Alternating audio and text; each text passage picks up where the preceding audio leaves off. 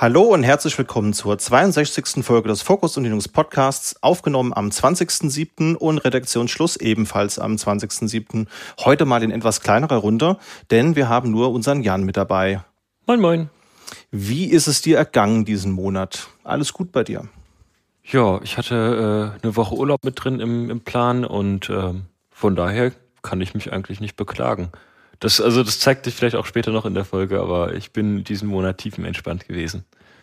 Sehr schön, sehr schön. Ja, bei mir geht's jetzt auch bald in den Urlaub. Das sind jetzt die letzten Tage vom Urlaub. Deswegen haben wir es auch ein bisschen nach vorne gezogen, weil jetzt so langsam aber sicher die Urlaubszeit auch hier intern bei uns äh, beginnt. Denke mal, das geht euch, liebe Zuhörende, genauso. Der Urlaub ist geplant oder steht schon an oder steht vor der Tür.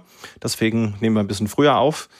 Äh, Sommerloch ist hier thematisch nicht in Sicht. Also wir haben hier gerade mal über die Themenliste drüber gescrollt, die es heute so gibt. Und holy moly, das ist ganz schön viel dafür, dass wir äh, schon am 20.07. aufnehmen. Mir geht soweit auch gut. Schiene ist weg. Ich kann wieder normaler hier arbeiten. Das ist äh, ganz, ganz toll, kurz vorm Urlaub. Und ja, damit würde ich sagen, schauen wir mal, was es so Neues gegeben hat. Kommen wir zunächst aber erstmal zum Feedback. Wir haben einen Podigy-Kommentar von Pascal zur vorherigen News-Episode bekommen.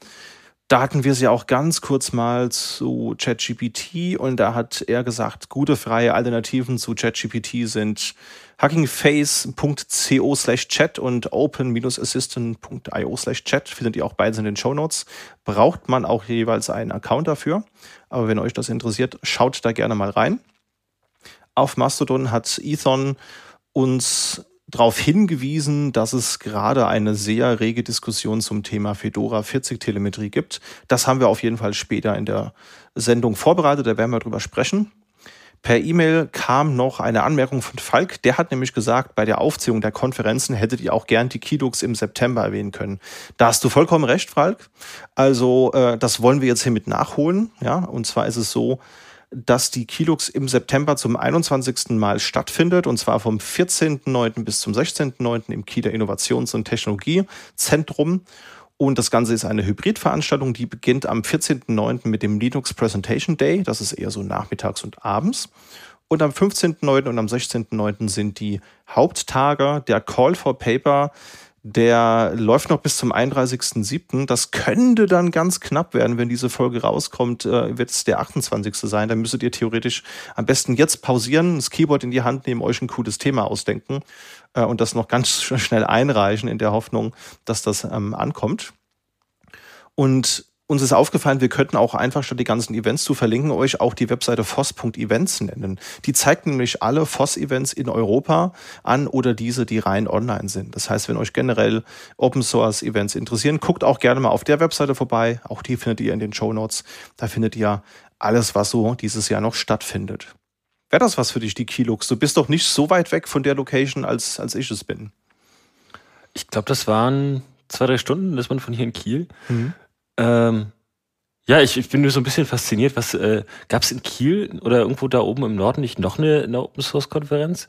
Ich habe mich nur so ein bisschen gewundert, was Kiel jetzt so zum Open Source Hub macht, dass da so eine Konferenz stattfindet. Da gibt es bestimmt eine coole Story hinter. Ähm, ja, aber äh, ich wollte dir eigentlich noch vorwerfen, hast du nicht immer irgendwie ein Paper in also auf, auf Halde, dass du, dass du irgendwo einreichen kannst, Christian?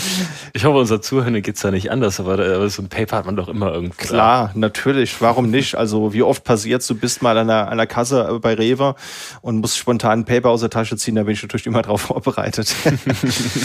Tatsache habe ich denen diese Woche und letzte Woche ziemlich viel Zeit da noch reingebuttert, weil es ist ja die Frostcon, die äh, ist jetzt ja am 5. und 6. August, da habe ich noch meinen Talk für fertiggestellt, beziehungsweise bin gerade noch in den letzten Zügen. Und dann haben wir jetzt ja auch nächste Woche am Donnerstag, den 28., den nee, der Freitag war es, glaube ich, äh, die Formen Birthday Party. Und da habe ich auch was für vorbereitet und da habe ich heute noch das Recording gemacht. Also leider nein, ich habe nichts mal eben so auf Halte. Ich denke mir immer so am Anfang des Jahres so ein, zwei Themen aus, die ich interessant finde und reiche die dann noch ein und dann gucke ich halt immer mal, ob das auch wirklich durchgeht. Und manche Dinge reiche ich auch doppelt ein. Also das Thema, das ich bei der Frostcon habe, das würde ich dann auch so beim MRM-CD in Darmstadt im September halten. Aber auf Halter muss ich dich leider enttäuschen. Habe ich da nichts. Ach, Mensch. Ja. Genau, dann haben wir noch einen Kommentar bekommen und zwar vom Frank vom Telepros Podcast. Grüße gehen raus. Und zwar habt ihr ja die Folge 60 und 61 in eurem Podcatcher gehabt und da hatten wir leider Tonprobleme. Das haben wir auch in den Shownotes drin gehabt. Wäre natürlich auch, und das ist Franks Kommentar, auf der Tonspur in der Anmoderation vielleicht gut gewesen. Das hat sich erst relativ spät herausgestellt, dass unsere mobilen Aufnahmegeräte da irgendwo einen kleinen Hauweg haben. Und da war die Anmoderation schon aufgenommen und wir lagen ein bisschen knapp in der Zeit. Sonst hätten wir das natürlich gemacht. Und wir hoffen natürlich, dass beim nächsten Vor-Ort-Event das wieder funktioniert. Nichtsdestotrotz müssen wir da auf jeden Fall noch mal ein fettes Dankeschön an, an Stefan loswerden, der wirklich da ganz viel gezaubert hat, dass die Tonqualität so halbwegs genießbar ist. Also das sind sporadische Aussetzer bei manchen Mikrofonen und da hat er dann die Tonspur der anderen Mikrofone zusammengeschnitten und drüber gelegt, sodass man dem Gespräch prinzipiell folgen kann, aber mal kurz einen Bump in der Lautstärke hat. Also wir geloben Besserung.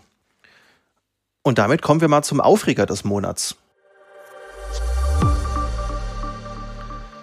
Ja, und ich muss mich leider wiederholen. Ich muss mich wieder mal über AMD GPU-Treiber im Linux-Kernel 6.1 und neuer aufregen.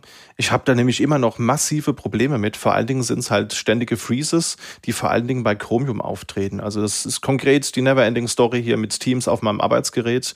Aber das scheint auch andere Distributionen und Anwendungen zu betreffen. Ich habe hier nämlich privat noch so einen selbstgebauten Gaming-Rechner. Ist jetzt nicht das Neueste, ist ein ist da drin ein Ryzen 5 5600X und ein etwas älterer AMD Vega 56, also hat schon ein paar Jahre auf dem Buckel.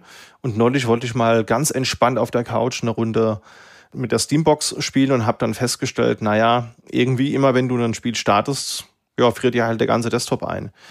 Turns out, Lösung des Problems war einfach den Kernel downgraden. Also ich habe jetzt auf meinem Rechner einen äh, 519er Kernel, habe ich auch im Blogpost dokumentiert. Links gibt's in den Show Notes. Also das scheint einfach immer wieder Probleme mit dem Treibermodul zu geben. Also das kann natürlich sein, dass das Grafikkartenspezifisch ist. Das habe ich auch auf Mastodon ein bisschen erörtert mit, mit anderen Usern aus der Community, die dann zum Beispiel mit aktueller Hardware keine Probleme haben. Ähm, aber zumindest die Onboard-Grafikkarte von meinen Ryzen-Maschinen hier oder eben die etwas ältere Vega, die ich habe, da scheint es Probleme zu geben mit Firmware und oder Kernel-Modul. Ja, das Kernel-Image beinhaltet ja auch zum Teil schon ähm, Firmware-Blobs, von daher da bin ich noch nicht so tief ins Troubleshooting rein, aber Downgrade des Kernels hilft. Spannend. Ja. Ich hatte, ich hatte das, ich hatte, ich weiß gar nicht mehr, das waren auch Freezes oder so. Auch mit AMD GPU, da habe ich eine Vega 64 in meinem, in meiner Workstation. Ähm, und damals hat es geholfen, dass ich, also es war noch vor der 6er Serie der Kernels, äh, das Power Management auszuschalten. Das heißt, äh, ich glaube, die Karte hat dadurch mehr Strom gezogen, aber dafür hat sie, ist sie nicht gecrashed. Ich glaube, das mhm. Problem war auch, wenn ich das aus dem Standby aufgeweckt habe, ging das Display nicht mehr an. Das war das, das Nervigste. Mhm. Und das habe ich dann irgendwann dadurch behoben. Ist sogar im Arch Linux Wiki irgendwo dokumentiert. Also vielleicht, äh, wenn sich jemand damit identifizieren kann, schaut mal bitte ins Arch Linux Wiki. Ja. Genau. Ja, das ist auch, äh, ich habe da auch so einen so Boot-Parameter, den ich setzen muss bei meinem ThinkPad hier, weil genau den Fehler gibt's da nämlich auch. Da gibt's hier dieses äh, Panel Self-Refresh, was man, was halt optimal so gesetzt ist, dass es möglichst viel Energie spart, muss man auch deaktivieren und dadurch hat man diesen Aufweckfehler nicht mehr. Auch das habe ich mal im Blog dokumentiert, aber es ist anscheinend einfach eine Never-Ending Story mit diesem Treibermodul, da scheint es immer wieder Probleme zu geben. Schade drum. Hätte ich ja gleich bei Nvidia bleiben können. Dieser i915-Treiber auch. der kommt gefährlich. genau. Ähm, Gab's bei dir Aufreger? Nee, also das hatte ich ja eben schon in der, in der Begrüßung erzählt, aber ich war diesen Monat tiefenentspannt. Alle Tools haben irgendwie, entweder haben sie funktioniert oder sie haben mir verständliche Fehlermeldungen gegeben. Ähm, ich, die, die Bugtracker waren alle nett zu mir. Ich habe, äh, wenn mir Probleme aufgefallen sind, hab, konnte ich sie recht schnell fixen. Äh, also es war einfach, äh, ich konnte mich nicht beschweren. Das ist ja toll. Hätte ich auch gerne gehabt. Bei mir sind immer so die letzten ein, zwei Wochen, bevor es in Urlaub geht, immer besonders stressig und nichts funktioniert und alles regt einer auf. Von daher umso schöner, dass du so tiefenentspannt zu sein scheinst. Dann würde ich vorschlagen, wir kommen mal zu den News des Monats. Und den Anfang macht gleich wieder ein CVI. Das heißt, das ist genau dein Thema, Jan. Worum geht's denn bei deinem CVI? Wir haben heute den CVI 2023 36664. Und zwar ist es ein Bug in GhostScript, das, ähm, wenn ihr das nicht kennt, ähm, das ist ein quellenoffener Interpreter für PostScript und PDF. Das ist, ähm, also gerade PostScript ruft vielleicht bei einigen unterdrückte Erinnerungen hervor. äh, das ist erst in ganz frühen Zeiten des Druckens und äh, Computerdesign Und das wird immer noch für PDFs verwendet. Ähm, dadurch kommt auch der Hashtag der Folge zusammen. Das ist Hashtag Ghost in the Script. Sehr schön. Äh, das Ganze hat ein CVSS von 9,8, also recht hoch eingestuft äh, und betrifft alle Versionen vor 10.01.2. Ähm, das ist vor etwa drei Wochen erschienen, ich glaube um den 21. Juni rum. Und ähm, das äh, scheint ja, also jetzt, wenn man das so erstmal hört, ähm, klingt das erstmal relativ unbeeindruckend, weil wie oft arbeitet man schon PostScript oder öffnet ein PDF außerhalb vom, vom Browser. Aber jetzt kommt der, jetzt kommt der, der Kicker des Ganzen. Das Ganze betrifft auch alle Programme, die das einbinden. Also LibreOffice zum Beispiel, GIMP, Inkscape und ähm, ich glaube ImageMagick, äh, dieses alte, dieses super gefährliche Image Conversion Tool, ähm, was, was irgendwie ständig Bugs hat und Code Execution hat. Also das, ich übertreibe da vielleicht ein bisschen, aber, aber wenn man, wenn man irgendwie mal so ein Forum betreut hat, äh, und da, also da werden die ganzen Avatare, wenn User Bilder hochladen, werden ja alle irgendwie entweder mit per PGD oder mit ImageMagick konvertiert. Und ImageMagick hat immer irgendwie geschafft, einen Bug drin zu haben, wenn der User ein mittleres Bild hochlädt und dann unter dein System. Deswegen bin ich da so ein bisschen so ein gebranntes Kind. Genau, und Jetzt zusätzlich dazu, das ist, glaube ich, das ist ein Novum, ich weiß gar nicht, hatten wir das schon mal? Der Windows-Port ist ebenfalls betroffen. Das heißt, äh, selbst oh. wenn man sich jetzt hier als Windows-User zurücklehnt und irgendwie gerade entspannt von seinem Kaffee trinken möchte, wenn ihr GIMP, äh, Inkscape oder LibreOffice auf Windows verwendet, seid ihr möglicherweise auch betroffen. Äh, zumindest äh, das Proof of Concept Video äh, von, ich weiß gar nicht, ob das die Autoren des, ich glaube, das sind nicht die Autoren des CVE, aber äh, jemand hat ein äh, Proof of Concept View gemacht, das ist auf Windows und da öffnet sich dann nach dem Öffnen einer äh, modifizierten PostScript-Datei öffnet sich der, der Taschenrechner. also da kann man sich nicht so, nicht so richtig zurücklehnen. Genau, der Code zum äh, Proof of Concept ist nicht öffentlich gewesen, da hätte ich gerne mal reingeschaut, aber das Ganze scheint wohl an der an Path Validation Logic zu liegen. Also in PostScript und PDF kann man scheinbar Pfade öffnen, die vorher validated werden und der Bug scheint da irgendwie mit Named Pipes oder Pipes im, im Ganzen zusammenzuhängen. Und äh, mit denen können wir dann diese Validation umgehen und irgendwelche Pfade überschreiben. Das klingt schon wieder extrem cursed, was so eine, also in meinem Kopf war, war PostScript und PDF immer so eine, so ähnlich wie LaTeX, also compiled LaTeX. Und dass das jetzt irgendwie wild Dateien im System schreiben und öffnen kann, äh, also wenn das, wenn das den Calculator öffnet, impliziert das ja quasi, dass das Programme ausführen kann, weil das ja nur irgendwo hinzuschreiben reicht ja nicht, um den Calculator zu starten. Äh, deswegen hätte ich mir gerne mal angeschaut. Vielleicht ergibt sich da ja noch eine Gelegenheit, dann würden wir vielleicht ein Update liefern in der nächsten Folge. Jetzt kommt aber das Spannende. Ich hatte ja gesagt, dass das in der Version 10.01.2 gefixt ist, die so um den 21. Juni rum rauskam. Der CVE selber wurde aber erst am 24. Juni angelegt oder am 25. sogar. Das heißt, der CVE erschien erst ein paar Tage nach Erscheinen des Fixes. Das heißt, ähm, die, die Reihenfolge ist, und, und der Bug-Tracker-Entry bei GhostScript ist auch noch nicht veröffentlicht. Das heißt, äh, es ist noch nicht so richtig klar, wer diesen CVE angefragt hat und wie, die, wie der zeitliche Ablauf da lief. Mhm. Äh, unsere Empfehlung ist, dass ihr das am besten schnellstmöglich aktualisiert und äh, vielleicht ein bisschen vorsichtig seid, wenn euch jemand plötzlich ein, ich glaube, EPI ist eine Dateiendung von PostScript-Dateien. Also generell, wenn ihr irgendwie PostScript-Content oder komische PDFs bekommt, seid mal vielleicht ein Stück vorsichtiger als sonst und ähm, macht es vielleicht sonst irgendwie in einer sicheren Umgebung und updatet eure Software. Genau. Ja. Ich finde, das ist auch ein guter Kandidat, mal in Rust neu geschrieben zu werden, oder? Hm. Genau, also auch, wo wir gerade dabei sind, ImageMagick könnte eigentlich, ich glaube, da gibt es sogar ein ImageMagick äh, Rust Echt? hat sich ich da glaub, jemand da angetraut? ich glaube, ähm, okay, das sind nur Rust Bindings. Imageflow heißt es. Das soll 17 mal schneller sein als, ähm, als ImageMagick. Der Reddit-Post ist allerdings auch schon wieder sieben Jahre her. Mhm. Mal gucken, ob das Repository überhaupt noch existiert.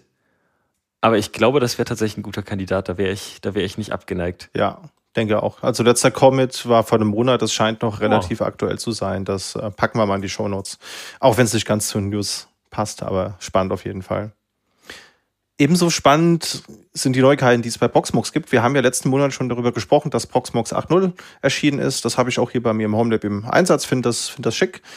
Und jetzt gibt's auch Proxmox Backup Server 3.0 und das Mail Gateway 8.0. Die sind auch jeweils auf Basis von Debian 12 Bookworm, allerdings mit dem neueren Linux-Kernel 6.2.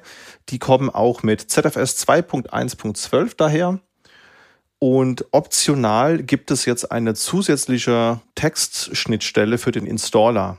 Bisher hat man immer in so eine grafische CD reingebootet und hat dann halt entsprechend seine ähm, Maschinen installiert. Und jetzt gibt es eben auch eine TUI dafür. Da wird das Cursive oder ja, Cursive ist glaube ich ausgesprochen, Toolkit benutzt. Das ist auf Basis von Rust geschrieben. Es gibt einige Optimierungen des Dark Themes und auch bei den Übersetzungen teilweise. Beim Backup-Server ist es so, dass der jetzt Verbesserungen für das Tape-Handling mit sich bringt. Da ist zum Beispiel einmal zu nennen das bessere Lesen von Bändern, die Medium Auxiliary Memory fähig sind.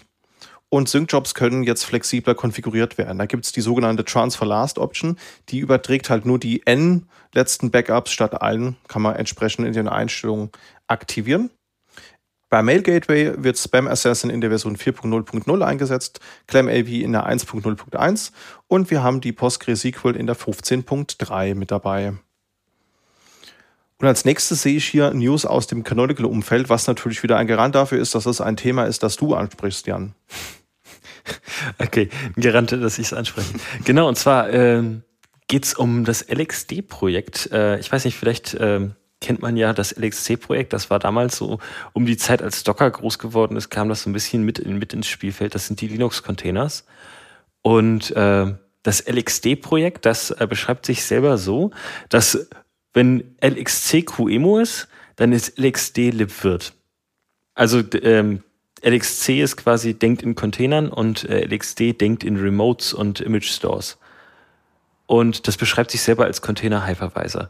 Das Ganze lief vormals unter diesem Linux Containers Projekt, wo, wo drin es auch gegründet wurde, wenn ich das jetzt richtig verstanden hatte, was auch LXC baut. Das wird von unter anderem von Google, IBM, Parallels und Virtuoso finanziert und hat selber im Blog-Eintrag äh, gesagt, dass es die Entscheidung bedauert, dass Canonical das sich jetzt einverleibt hat. Was ich so ein bisschen, also äh, das hat mich so ein bisschen überrascht, dass Canonical sich einfach so einseitig diese Technologien einverleiben kann, aber das wird wahrscheinlich irgendwo vertraglich geregelt sein. Das Projekt gibt's schon seit 2014 und wurde damals auch explizit als Community-Projekt gegründet. Enduser kennen das Projekt vielleicht, äh, wenn, wenn sie äh, ein Chromebook nach 2019 gekauft haben oder irgendwie das manuell aktiviert haben, mhm. dann ist das da, äh, treibt das da die Linux-VMs und Container an. Ah, cool. Genaue Gründe sind nicht bekannt. Allerdings korreliert das so ein bisschen mit der Kündigung von Stefan Graber. Äh, nach dessen Kündigung, der arbeitet jetzt, glaube ich, schon seit einigen Wochen nicht mehr bei Canonical, wurde dieser Schritt angekündigt und er würde auch gerne weiterhin zu LXD beitragen, möchte aber kein CLA unterschreiben. Und äh, genau, also ich möchte jetzt hier nicht zu viel spekulieren, das war nur ein, ein möglicher Grund, den wir online gesehen hatten, der das zumindest relativ plausibel erklären würde. Und äh, ja, ich persönlich habe jetzt noch nicht so richtig viel. Ich habe weder mit LXC noch mit LXD wirklich Berührungspunkte gehabt. Christian, wie sieht das bei dir aus?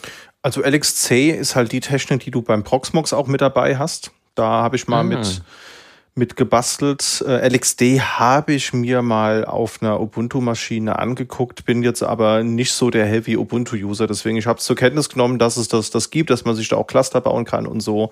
Muss aber auch zugeben, ich sehe das draußen in freier Wildbahn bei unseren Kundinnen eigentlich auch nicht. Also da ist generell Ubuntu nicht so super weit verbreitet und wenn dann halt nur in diesen klassischen Setups irgendwo mal kurz ein Webserver, da mal eine Datenbank oder sowas. Aber jetzt diese ganzen Canonical eigenen Ökosystem-Tools wie jetzt einen Mars, einen Juju, einen LXD, das sieht man eigentlich relativ selten. Mich würde aber mal interessieren, was in diesem CLA da so drin steht. Hast du da mal reingeguckt? Nee, aber ich, also ich habe das jetzt einfach abgetan als so ein Standard-CLA, was der Code dann Ubuntu gehört und sie damit machen können, was sie wollen. Wäre jetzt so mein, meine erste Intuition. Das würde natürlich dann auch erklären, wie so, ein, wie so eine Abwanderung äh, von so einem Projekt zustande kommen kann. Ähm, was, ja. was mir gerade noch eingefallen ist, ähm, im Zuge der, des, des, des, der Übergangs, ich weiß nicht, ob das vorher schon äh, entwickelt wurde, aber es soll jetzt ein Webinterface für LXD geben, mhm. womit man vielleicht irgendwie so ein bisschen Richtung Portainer geht und ähm, mhm das Ganze so ein bisschen mehr End-User-tauglich macht. Ähm, auf jeden Fall spannend. Das CA könnte man sich mal angucken. Ja. Wenn da irgendwas, also wenn man da sein Erstgeborenes in Canonical macht, werden wir es euch berichten in der nächsten Folge. Ja. Äh, bis dahin haltet euch vielleicht nochmal zurück mit dem Unterschreiben oder lest es selber. Und äh, genau. Das ist relativ lang. Also ich habe die Seite hier gerade offen. Ähm, da Aber was wir auch mal verlinken könnten, ist der private Blog von Stefan Graber. Der, da schreibt da so ein bisschen was zu. Also auch in der Kommentarspalte sind einige Leute, die das natürlich bedauern, dass er sich entschieden hat, da entsprechend ähm, Canonical zu verlassen, aber da wird hier und da ein bisschen was noch zu den Beweggründen erzählt. Sind jetzt hier für die für das Thema nicht so relevant, aber wenn euch das Thema prinzipiell interessiert, guckt da gerne mal rein. Dann kann man gucken, was da vielleicht noch dazu geführt hat. Oder wir machen als äh, April-Folge mal so ein Linux-Drama-Special, äh, wo wir einfach zwei Stunden einfach die gesamten Open-Source-Dramen des letzten Jahres zusammenfassen. Oh ja, da, da, da gäbe es, sage ich jetzt mal, im Juni und im Juli einige Dramen, die da schon zu einer Sonderfolge führen könnten, aber da kommen wir später noch zu. Dann gehen wir da weiter mit, mit einem Riesenpuls raus und äh, jeder, der das sich anhört, hat auch einen Riesenpuls. Äh, auf, äh, auf jeden Fall, äh, genau, wo wir gerade äh, dabei sind. Canonical hat sich tatsächlich noch ein, noch ein Projekt äh, in die, unter die Fittiche geholt. So kann man es ausdrücken. Genau, und zwar vielleicht ähm, ist das einigen Benutzerinnen schon bekannt, das äh, Flutter-basierte Software-Hub, das ist aus der Community entstanden und ist so eine Art App Store für, für Ubuntu gewesen. Oder ist es immer noch, aber da kommen wir gleich zu. Und das hatte damals schon Support für Debian-Pakete und Snaps. Und jetzt ist das Projekt auch zu Ubuntu selber gewandert, also zu Canonical. Das Original-Repository wurde am 14.07.23 archiviert und wird jetzt in 23.10 äh, der, der Standard sein, unterstützt aber zunächst nur Snaps in der, in der neuen Version, was so ein bisschen Fragen aufwirft, wo der Debian-Support hin ist aber auch dadurch erklärt wird, dass manche Designentscheidungen oder dass manche Designmöglichkeiten dadurch äh, eingeschränkt werden. Also ich kann diese Erklärung durchaus nachvollziehen. Ich habe mir das so ein bisschen als mentales Modell gemacht äh, zwischen Geräten, die man anstecken kann per, per einfach Schutzkontaktstecker und per USB. Wenn man sich so einen USB-Steckdosenadapter holt, ist das das gleiche. Das USB-Gerät kann man aber auch in den Rechner stecken und kann dann auch alles Mögliche einstellen, alles Mögliche regeln. Und ähm, da habe ich mal nachgeschaut, was kann man denn bei Snap so einstellen in dem Snap Daemon. Und da habe ich ein paar ganz coole Sachen gefunden, die zwar auch schon so mit, mit Bordmitteln gehen, aber halt nicht so app-übergreifend unbedingt. Also was, was mit Bordmitteln eh schon geht, das sind Resource Limits. Da kann man den RAM, die CPUs, die maximalen Threads einstellen. Was ich auch gefunden habe, da bin ich mir nicht sicher, ob das einfach so geht.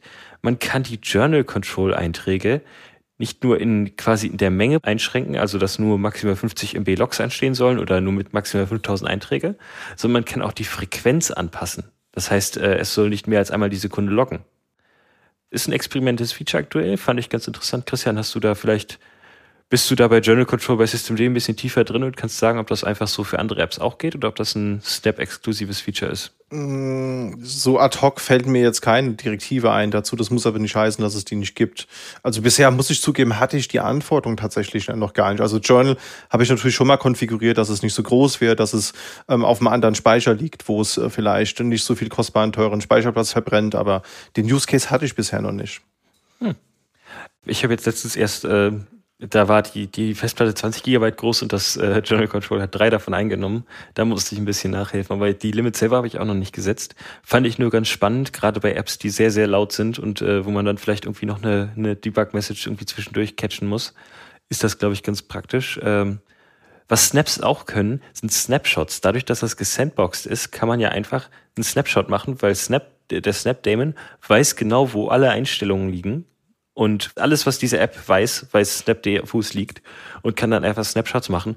Gerade wenn man so ein bisschen an den, äh, ich stelle mir da jetzt irgendwie so ein, so ein Postfix oder sowas vor, äh, wenn man so eine riesen App hat, die, die furchtbar grausig einzurichten ist, äh, und dann Snapshots machen möchte, das hat so funktioniert. Ich möchte jetzt aber noch irgendwie Verschlüsselungssupport da reinhacken, äh, dass man dann irgendwie einen Zwischenstand hat, wenn man dann alles kaputt gemacht hat, dass man da wieder zurück, zurückgehen kann. Fand ich ganz cool.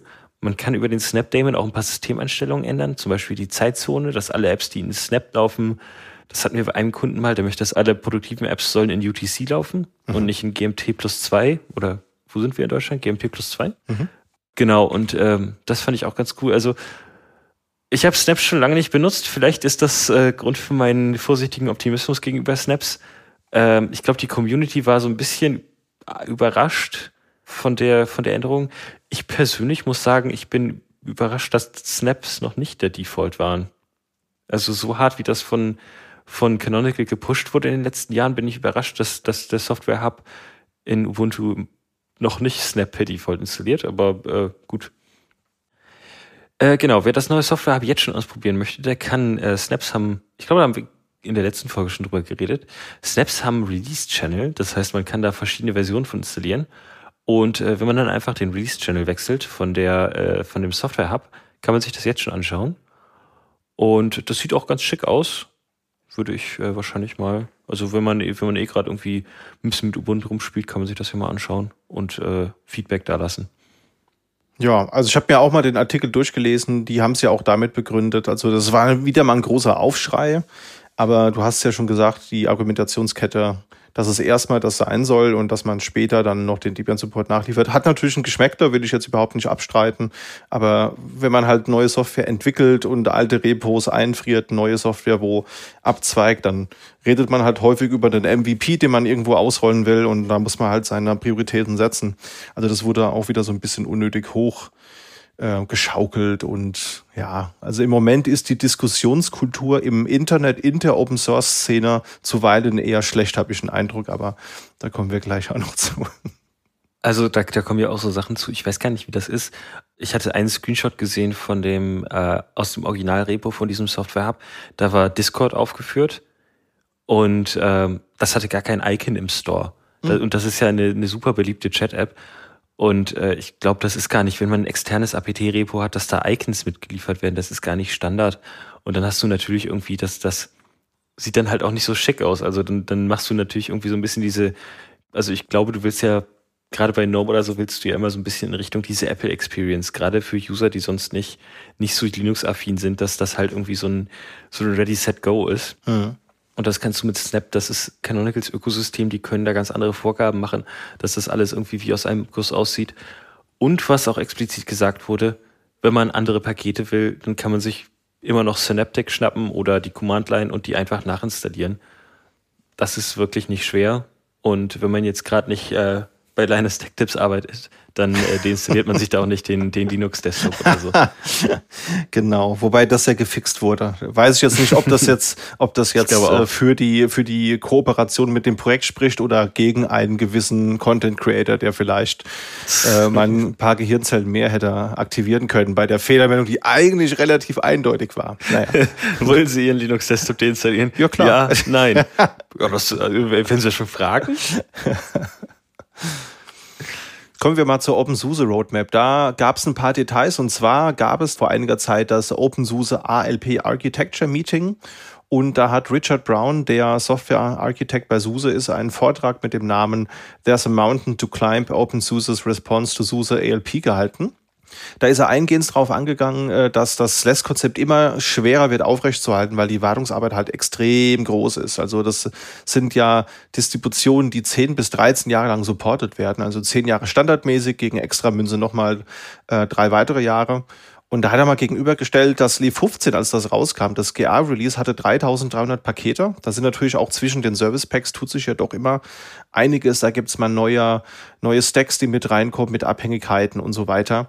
Und bei Service Pack 5 ist man mittlerweile schon bei 33.000 Paketen angekommen. Das muss man sich mal vorstellen. Das ist halt immens, ja. Und das erinnert mich daran, Red Hat hatte ja das gleiche Problem. Da gab es ja früher schon die Software Collections. Und früher war es ja auch so bei RHEL 6, dass da zum Beispiel die PHP-Module 13 Jahre lang supported wurden. Aber die Version, die da gemaintained wurde, die war halt nach fünf Jahren schon geEOLt.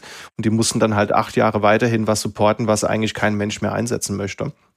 Das haben sie dann gelöst mit Software Collections, die halt dann optional dazu gebucht werden konnten in RHEL 7 durch Aktivieren. Und äh, jetzt auch mit EL8 und EL9 gibt es ja die DNF-Modules, wo man dann auch zum Beispiel einen neueren Python-Stack hat, der dann halt nicht so lange supported wird. Anyhow, Tumbleweed hat ca. 15.000 Pakete und SLES 15 SP5 mit 33.000 mehr als doppelt so viel. Ich glaube, man, man merkt schon, wie problematisch das ist, das alles ordentlich zu maintainen. Er hat auch gesagt, Kundinnen schätzen die Stabilität, wollen aber auch eine höhere Aktualität. Und die ersten Erfahrungen, die sie in der Richtung gemacht haben, nämlich die mit Steam Micro, die waren sehr positiv. Also das kommt gut an bei den Kundinnen äh, draußen. Habe ja auch schon ein bisschen mit rumgespielt, fand das auch ganz, ganz nett. Und da ist es so, da hat man nur in Anführungsstrichen ein Set von 1000 Paketen und das Ganze ist auch erstmal nur sechs Jahre supportet. Dann muss man halt eben upgraden. So viel zum Einstieg. Später ging es dann um ALP. Und bei ALP ist es so, das soll dann Code-Streams anbieten und je nach Code-Stream gibt es einen unterschiedlichen Fokus auf mehr Stabilität oder mehr Aktualität. Das heißt, ich kann dann selbst mir aussuchen, was mir persönlich jetzt wichtiger ist. Das sind drei vor allen Dingen auch schon mal genannt worden. Es gibt einmal ALP Doppelpunkt Standard. Das ist im Prinzip das Äquivalent zu SLI oder SLI Micro. Da ist im Moment circa 20 Prozent des Umfangs der Pakete von Leap und Tumbleweed eingebaut und ist vor allen Dingen für Serveranwendungen konzipiert. Das heißt, Desktop-Anwendungen und Desktop-Umgebungen spielen da ganz klar eine untergeordnete Rolle. Und das ist auch so ein bisschen das Problem für OpenSUSE, weil da ist die Community gefragt. Die müssen dann halt eben selbst gucken, dass sie ihren Desktop dann paketiert bekommen und so weiter. Weil der übliche Slay-Kunde, die übliche Slee-Kundin, die kauft sich das ja nicht, um sich einen Desktop dann hinzustellen. Ja, also genauso wie relativ wenig Leute sich einen RHEL hin, hinstellen, um einen Desktop zu haben. Dafür gibt's halt einfach andere Distributionen, die ja nicht so eine lange Wartung haben, aber dafür halt eben eine hohe Aktualität haben. Das ist so ein bisschen die Chance der Community, da was zu machen, aber auch die große Herausforderung. Dann gibt's ALP Doppelpunkt Premium, das ist so das LTS, das Long-Term Support, das wird dann eben länger gewartet werden. Und für Power-User gibt es auch ALP Doppelpunkt Rolling, was dann halt eben, wie der Name schon sagt, eher Rolling Release sein soll. Auf Basis von den Code-Streams haben sie verschiedene Produkte geplant. Einmal unter dem Codename, die sich natürlich auch alle ändern können. Also gut möglich, dass das in drei Monaten schon alles wieder anders aussieht. Marble und Dolomite, das ist im Prinzip das, was SLI oder ALP Micro dann werden soll. Das ist für Frühjahr 2024 geplant. Mit Basalt soll es Container-Images geben, auch für das nächste Frühjahr. Unter dem Namen Slate wird eine Distro mit SAP-Fokus geplant, also sowas wie SLES for SAP, nur eben auf ALP-Basis. Das soll im Frühjahr 2025 kommen.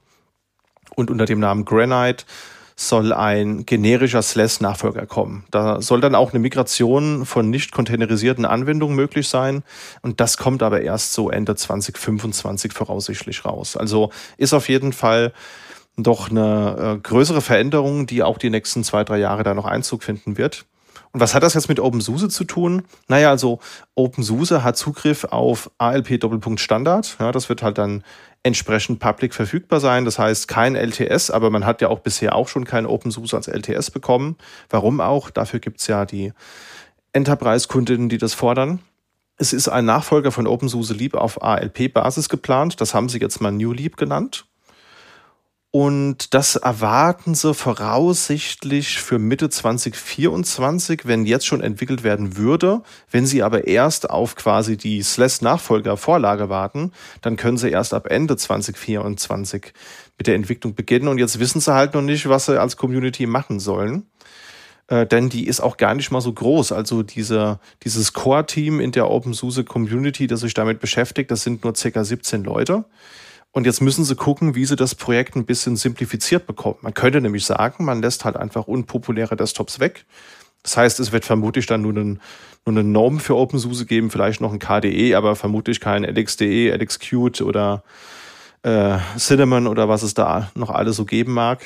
Andere Option wäre Leap 15.7 anzubieten. Ja, also aktuell ist ja Leap 15.6 für nächstes Jahr geplant, was auch Support bis Ende 2025 haben soll. So könnte man sich noch ein bisschen mehr Puffer verschaffen. Und das sind so die Fragen, die die OpenSUSE Roadmap im Moment so beschäftigt. Also spannendes Thema. Ich weiß auch noch nicht so ganz, was ich besser finden soll und wohin die Reise geht. Aber ich glaube, es ist auf jeden Fall ein Thema, wo es nicht langweilig wird. Was sagst du dazu, Jan? ich bin, wie immer bin ich bei Open, bei OpenSUSE und SUSE generell bin ich, äh, habe ich so gut wie keine äh, Berührungspunkte, deswegen ist das für mich immer so ein bisschen, äh, bisschen schwierig nachzuvollziehen.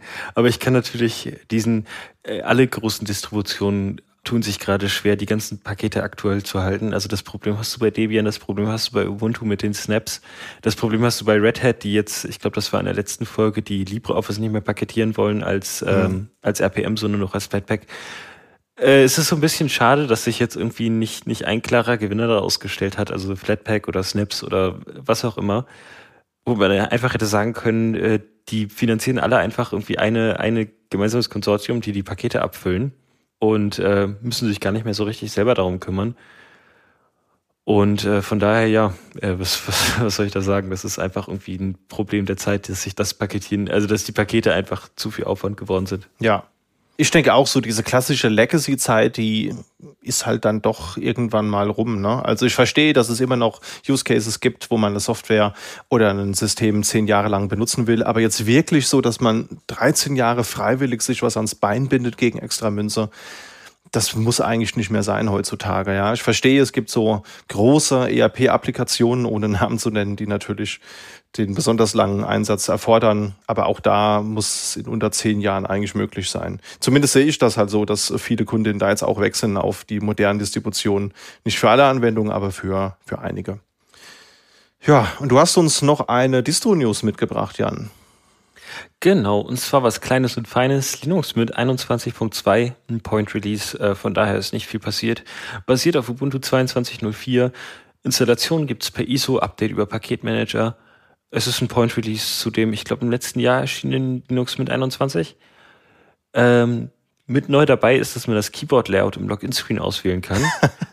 Das ist für mich, also aktuell, aktuell habe ich hier mein MacBook ähm, mit einem deutschen Layout, aber eine externe Tastatur mit amerikanischem Layout. Deswegen switcht mein, äh, mein Rechner immer zwischen äh, englisch und deutschem Layout und gerade wenn dann irgendwie das Passwort ein paar Umlaute hat, dann wird es doch schnell kritisch.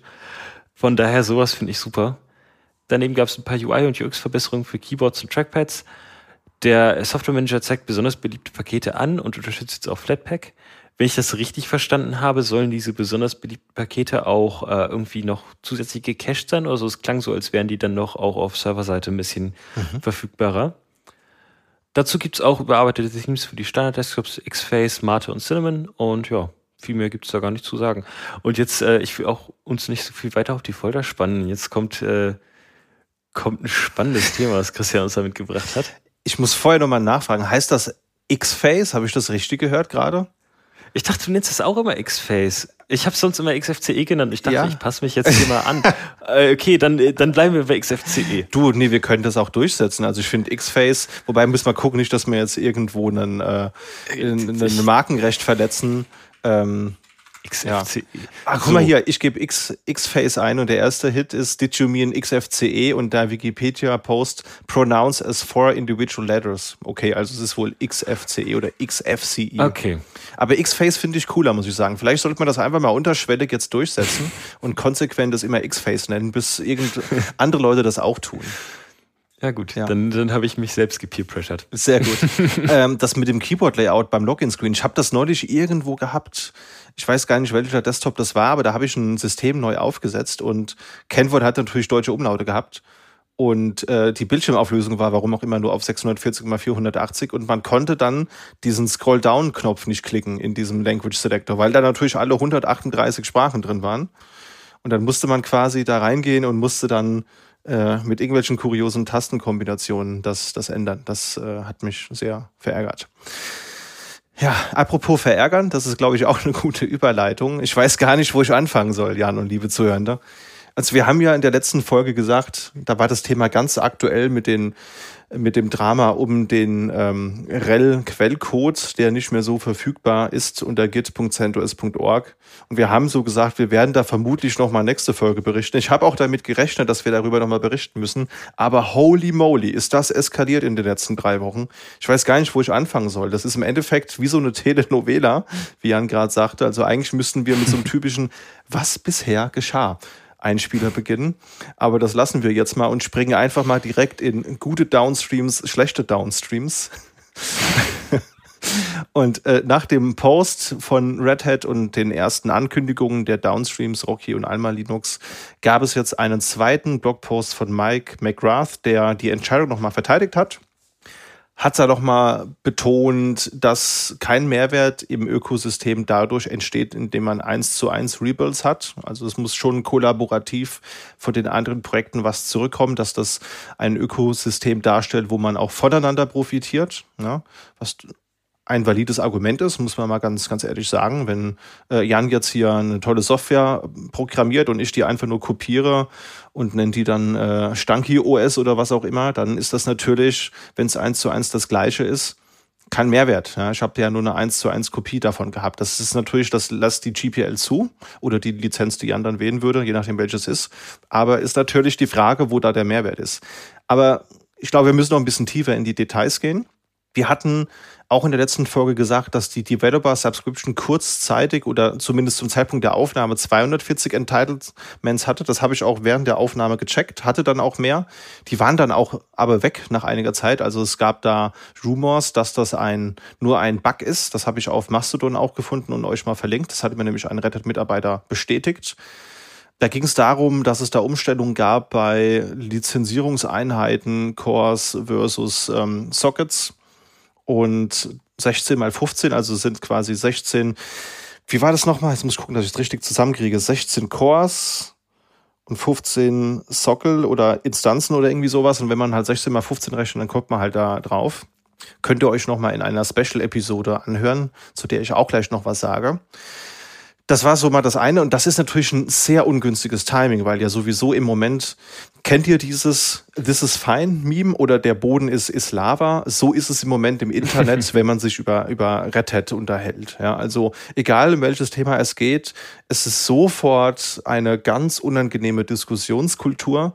Und das muss ich zugeben, das finde ich zuweilen schade. Also ich finde, man kann auch, wenn man nicht einer Meinung ist, respektvoll miteinander umgehen. Es gibt einige Dinge, die man kritisieren kann in diesem ganzen Szenario. Also gerade das Thema der Kommunikation, finde ich, das, das kann man äh, vorhalten, das hätte Red Hat besser machen können. Und trotzdem muss man aber respektvoll miteinander umgehen. Ich kann jetzt ja gerne auch nicht einfach beleidigen, bloß weil ich nicht seiner persönlichen Meinung bin und Linux Mint vielleicht nicht so cool finde wie er. Ne? Also, aber das haben wir als Gesellschaft, glaube ich, ziemlich verlernt und das ist im Moment in der Open Source Bubble auch echt ein Novum, dass Leute sich daran halten. Also, sehr, sehr traurig. Und ja, und das war dann halt ein ungünstiges Timing, weil natürlich dann sofort wieder irgendwelche wilden, kruden Theorien im Social Media Umfeld zu sehen waren, äh, dass da wieder was gekürzt wurde. Es war halt ein Bug, ja. Fehler passieren, Menschen machen Fehler, das ist okay. Aber es wurde natürlich erstmal wieder direkt drauf rumgehauen. Und es gab auch noch andere Reaktionen aus der Community, die, wo ich nicht so ganz weiß, wie wir die finden sollen. Aber wir können mal festhalten, als eine direkte Aktion hat Jeff Geerling, der in der Sache auch sehr direkt in der Kommunikation ist. Hier wollen wir jetzt keine Meinung machen, aber eine, ähm, ein Resultat daraus ist, dass er das, das Buch Ansible for DevOps nun kostenlos anbietet und verspricht auch kostenlose Updates auf Lebenszeiten. Das finde ich, das, das kann man gerne erwähnen, weil ich finde, das ist ein sehr gutes Buch. Das, also Jeff Geding ist ja sowieso in der Ansible Community sehr bekannt. Und äh, das, das Buch ist auf jeden Fall eine Empfehlung. Ich glaube, das kostet sonst 20 Dollar. Es gibt auch eine sehr gute YouTube-Playlist von ihm, die kennt ihr vielleicht. Und jetzt gibt's das Buch eben kostenlos. Hast du da schon mal reingeschaut, Jan? Also kennst du den Content, den Jeff Geding so produziert? Äh, den Content, ich folge ihm vor allem auf YouTube und ich glaube auch auf LinkedIn. Er ist einer von den, also es gibt so ein paar Leute auf LinkedIn, die ich, denen ich tatsächlich gerne folge, wo ich, die, die das, die den Besuch dann auch irgendwie das wieder wert machen. Äh, da ist unter anderem äh, Daniel Stenberg, der von Curl und mhm. äh, Jeff Geding dabei. Ähm, der, der bastelt auch immer auf YouTube äh, mit den Raspberry Pis rum. Das äh, finde ich eigentlich immer recht spannend. Da fühle ich mich wohl. Ja. Genau. Nee, aber da könnt ihr mal reinschauen. Link haben wir in den Show Notes. Da könnt ihr euch kostenlos eine Kopie davon ziehen. Quasi hier äh, ein Promo-Code, ja, den wir sonst ja nicht verteilen. aber das hat er auf LinkedIn gepostet. Ich habe es daher, wo Jans vielleicht auch gesehen hat. Ist eine Aktion gerade. Kann man mal reinschauen. Ansonsten war er noch im Changelog-Podcast, wenn euch das interessiert, und hat auch den Rel-Support für seine Rollen ähm, entfernt. Und ansonsten auf weitere Stimmen wollen wir gar nicht eingehen, weil, wie gesagt, ein äh, respektvoller Diskurs findet im Moment nicht statt. Die Downstreams haben entsprechend auch reagiert. Rocky hat angegeben, sie wollen den Quellcode jetzt über UBI aktualisieren, also über die ähm, Red Hat Container Base Images, die man sich halt eben auch so mit Pay as you go im Internet klicken kann bei den einschlägigen Cloud-Anbieterportalen. Und jetzt, und jetzt kommt so ein Thema, da, da weiß ich gar nicht, wie ich das finden soll. Deswegen bin ich mal gespannt, was du dazu sagst, Jan. Es gab ein Presse-Announcement, das wir euch auch verlinkt haben von Oracle, die natürlich, wie erwartet, auch relativ äh, medial darauf reagiert haben. Und die haben Red Hat angeboten, ein Downstream für Oracle Linux zu werden, wenn sie denn möchten. Also äh, RHEL soll ein Downstream von, von Oracle Linux werden. Ah. Genau. Und meine erste Reaktion daraufhin war dann einfach. Hm, weiß ich nicht, Digga. weiß ich nicht, muss das. oh, puh. Also Oracle hat in der Vergangenheit haben die nicht viele, nicht viele gute Punkte bei mir ge gesammelt. Von daher bin ich da so ein bisschen vorsichtig. Also gerade so diese Java-Aktion, wo sie sich dann mit Google um Android gezofft haben Und äh, was nicht noch alles? Das ähm, weiß ich nicht. Muss das? Muss das. Also, ich meine, es ist natürlich die Gunst der Stunde, das medial auszunutzen. Das haben auch andere Distributionen gemacht. Aber ähm, ja, müssen sie jetzt aber halt halt auch liefern. Was man ihnen halt vorhalten muss, also sie haben ja schon, äh, sie machen ja schon was im Oracle Linux Umfeld, ja, also das ist ja auch komplett Open Source und man kann das kostenlos benutzen und so weiter. Aber so eine so eine richtig große tiefe Begeisterung für Open Source Projekte habe ich jetzt auch bisher noch nicht gesehen. Ich will jetzt niemanden an den Pranger stellen, also ich lasse mich immer sehr gerne positiv von allen da draußen über, überraschen und das würde mich auch freuen, wenn das bei Oracle hier der Fall ist. Aber das müssen wir einfach mal so lest es euch gerne mal durch. Das Announcement ist verlinkt äh, und bildet euch selbst eine Meinung. Ansonsten hat SUSE angegeben, REL forken zu wollen und 10 Millionen US-Dollar investieren zu wollen. Und zwar planen die, eine Open-Source-Stiftung zu gründen. Das haben Rocky und Alma aber halt auch schon gemacht. Sie haben auch letztes Jahr ja bereits Liberty Linux als Alternative zu CentOS genannt. Und in einem der Blogposts, die auch vom CEO geschrieben wurden, wurde eine Partnerschaft mit CIQ erwähnt. Das ist die Firma von Gregory Kurtzer, der ja auch ähm, Gründer des CentOS-Projekts ist und halt auch das Rocky Linux-Projekt jetzt wieder ins Leben gerufen hat. Und Kurtzer hat das auch ähm, begrüßt, das Vorhaben. Und da weiß ich noch nicht so ganz, wie ich das einordnen soll, muss ich ganz ehrlich sagen. Sie haben da noch nachgelegt, es gibt noch eine Blogartikelserie, wo jetzt der erste Teil erschienen ist. Da geht es darum, ähm, OpenSUSE Lieb Usern Nee, Quatsch, andersrum. CentOS Usern OpenSUSE lieb schmackhaft zu, zu machen. Und der erste Artikel hat den Titel How to Feel at Home. Und ja, hm, ich weiß noch nicht so ganz, wie ich das finden soll. Also es ist natürlich ist es äh, etwas, das uner, unerwartet kam. 10 Millionen US-Dollar ist auch viel Geld, muss man mal ganz ehrlich sagen. Das hätte prinzipiell Potenzial. Es gibt halt aber auch schon Stiftungen, muss ich sagen. Und ich stelle mir halt auch die Frage, was die Motivation ist und ob es das vorher schon gegeben hat oder ob das jetzt auch relativ spontan entstanden ist. Wie stehst du dazu, Jan? Was, was macht das mit dir? Also, ich, ich, ich weiß das noch nicht so richtig, weil gerade, ich, war das nicht die, einer der, der vermuteten Gründe, dass diese CIQ, die Firma hinter Rocky Linux, jetzt auch Enterprise Support anbietet? Das war ja so einer der vermuteten Gründe, weswegen Red Hat da jetzt so ein bisschen die Daumenschrauben angezogen hat. Hm. So. Und äh, also ich verstehe jetzt noch nicht so richtig, also will SUSE da jetzt sich irgendwie selber ein bisschen irgendwie den, den Enterprise Support noch wegnehmen lassen? Oder also ich, ich verstehe noch nicht so richtig, was, was das Ziel ist. Äh, ich glaube, was, was viel effektiver gewesen wäre, wäre so ein Skript gewesen, irgendwie äh, CentOS Stream zu OpenSUSE Deep umwandeln oder sowas. Mhm. Das, was beim letzten Mal passiert ist, dass äh, CentOS in Alma und Rocky Linux umgewandelt hat. Mhm. Also einfach ein bisschen weniger reden, mehr tun. Ähm, auch von Oracle wäre sowas cool gewesen, glaube ich. Also gibt's ja sogar. Ja. Dass man das in Oracle Linux umwandelt. Genau, ich glaube, das ist gerade viel, viel Medien, äh, viel Medienhype, äh, den man, glaube ich, erstmal abwarten muss, bis, bis man da eine nüchterne Entscheidung treffen kann.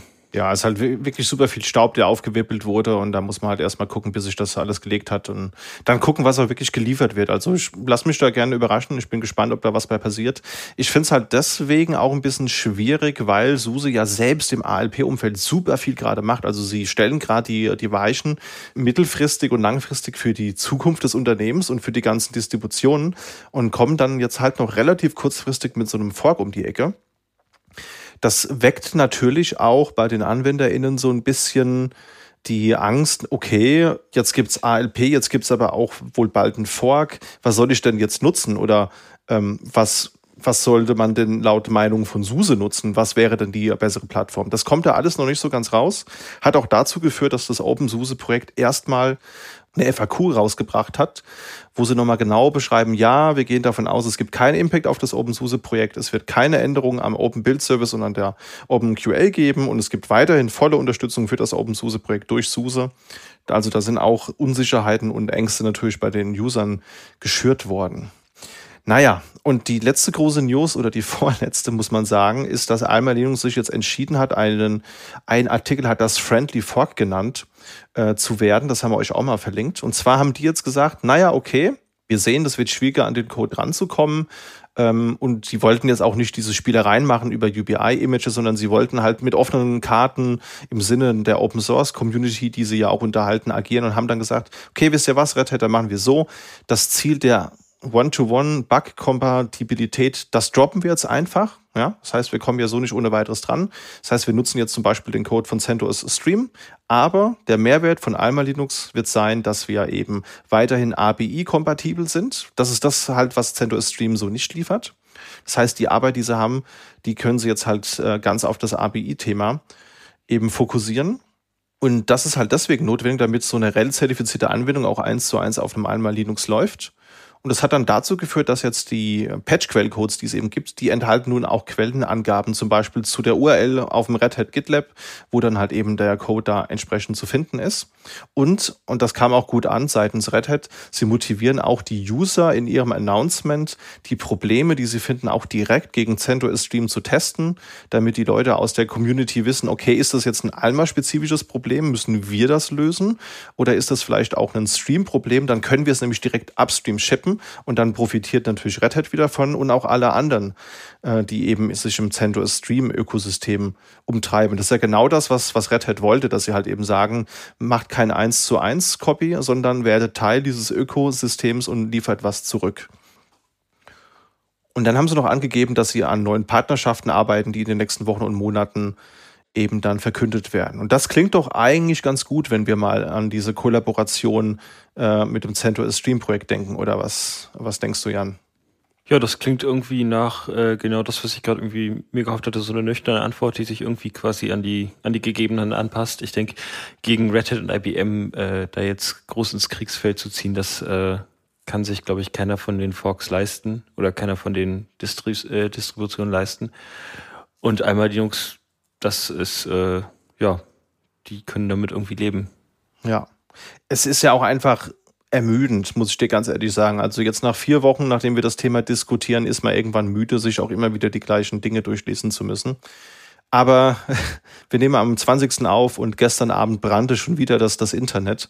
Denn was, was ist passiert? Es gibt das iPerf 3 Tool und da ist ein PR von Alma Linux eingegangen das ist ein Beitrag von Jonathan Wright. Das ist ähm, der Head of Infrastructure Alma Linux, wenn ich es richtig weiß, ist aber auch Fedora Package Maintainer. Und ähm, der PR, der behebt halt ein CVI 2023 38403 und auch einen äh, Bug, der im Red Hat Bugzilla gepflegt ist. Dieser CVI hat noch keine Wertung, es ist potenziell eher ein geringeres Risiko. Und das führte dann halt dazu, dass ein Red Hat-Mitarbeiter ihm für den PR dankt, aber angegeben hat, dass dieser halt erst noch nicht gemerged wird, sondern erst, wenn äh, Selektivkundinnen danach fragen. Ja. Was so begründet er damit zu tun hat, ja, dass es halt eben auch um das Thema Testing geht. Das ist ein relativ niedriger Bug, also der hat ist noch nicht gescored worden und ist auch eher äh, schwer auszunutzen und und so ist zumindest die Argumentation, die er da liefert. Und das wenn sie den jetzt natürlich merchen und sofort auf alle REL-Kundinnen loslassen, dann muss man halt sauber vorher testen, dass es da keine Regressions gibt, die man vielleicht wieder einbaut. Und das ist halt auch in dem ähm, ursprünglichen Repo von iPerf auch nicht vorbereitet. Also da gibt es keine Unit-Tests oder sowas. Das müssen die halt alle selbst bauen. Deswegen hat er halt, halt gesagt, das wird nicht gemerged. Aber Fedora hat es halt schon gemerged, was ja dann dafür sorgt, dass es irgendwann auch in REL landen wird. Ja, vielleicht zu REL 10 Zeiten oder, oder sowas. Und das hat natürlich wieder dazu geführt, du kannst es dir denken, dass alle natürlich wieder ganz fleißig aggressive Kommentare geschrieben haben. So nach dem Motto, ihr wollt die Zusammenarbeit doch, doch gar nicht haben und so. Und das finde ich ist halt auch wieder viel zu kurz gedacht, weil natürlich ist die Zusammenarbeit gewünscht, aber es ist total schlüssig begründet, wie ich finde. Es ist ein relativ unwichtiger Bug in Anführungsstrichen, der hier behoben wurde. Also hat kein High Scoring oder kein Critical Scoring. Also würde ich als Maintainer jetzt auch nicht sagen, dass ich das all meinen Enterprise-Kundinnen sofort zur Verfügung stelle, weil im Endeffekt tue ich mir dann vielleicht keinen Gefallen mit und baue wieder andere Fehler ein. Ja. Also die ganze Diskussion ist natürlich wieder eskaliert, aber es hat sich dann auch später ein weiterer Red Hat-Mitarbeiter eingeklinkt, der hat nochmal ganz konkret erklärt, was nach so einem PR passiert und das ist auch hier die Info, die wir euch noch mitgeben wollen, liebe Zuhörende. Denn was dann passiert ist, dass einmal der, der Fix doppelt gecheckt wird, das heißt, es wird genau geguckt, welcher Code wurde geändert und das kann halt mitunter auch ziemlich komplex werden. Es wird mit dem Upstream Repository verglichen, das heißt, hier würde das offizielle iPerf 3 Git Repo zu Rate gezogen werden, um zu gucken, dass auch wirklich nur der Fix drin ist, ja, und nicht noch irgendwie Schadcode oder sowas, was man ja auch theoretisch einbauen könnte. Dann wird das Ganze getestet, getestet und nochmal getestet. Und wenn halt einfach keine Unit-Tests vorliegen, was hier auch der Fall ist, dann müssen die halt selbst Testcases schreiben. Und wenn das halt dann ein Bug ist, der nicht so kritisch ist, ist das natürlich eine Frage, wo man ähm, gucken muss, ist das denn überhaupt wirtschaftlich genug? Also ich kann das total verstehen, die Argumentationskette, die hier kam. Es hat sich aber herausgestellt, dass die Erwartungshaltung von Contributions, die müssen besser dokumentiert werden. Das heißt, es gab dann auch eine Diskussion zwischen Jonathan Wright und Mike McGrath, der ja auch die erste und die zweite Ankündigung geschrieben hat, wie man das in Zukunft besser dokumentieren kann, damit die Leute, die jetzt halt auch contributen, ähm, wissen, was können sie erwarten, was liefert Red Hat, was liefere ich und nach welchen Kriterien wird es übernommen oder eben nicht ja, das war so das Letzte, was gestern Abend noch passiert ist. Also der Boden ist wirklich Lava. Ich hoffe, das wird sich in der letzten Folge äh, klären, weil so langsam sollte das, glaube ich, alles besprochen sein. Nichtsdestotrotz, und das ist auch noch unsere Anmerkung für euch, liebe Zuhörer, wenn ihr diese Folge in eurem Podcatcher hört, dann habt ihr auch noch eine Sonderepisode bekommen. Und zwar hatten wir die Gelegenheit, mit Jan Wildeboer von Red Hat über das Thema nochmal zu sprechen. Das heißt, wir haben mit ihm nochmal beleuchtet, was waren das für Ankündigungen, wo kamen die her, was war die Motivation dabei und ganz wichtig auch, und das kam hier in der Berichterstattung die letzten Wochen viel zu kurz, hm, wie kam es denn überhaupt zu dem CentOS-Thema? Also es hat auch wirklich viel historische Gründe, warum das jetzt so kam, wie es gekommen ist und wie es ursprünglich mal gestartet ist. Also das CentOS-Projekt ist ja auch schon einige Jahre alt.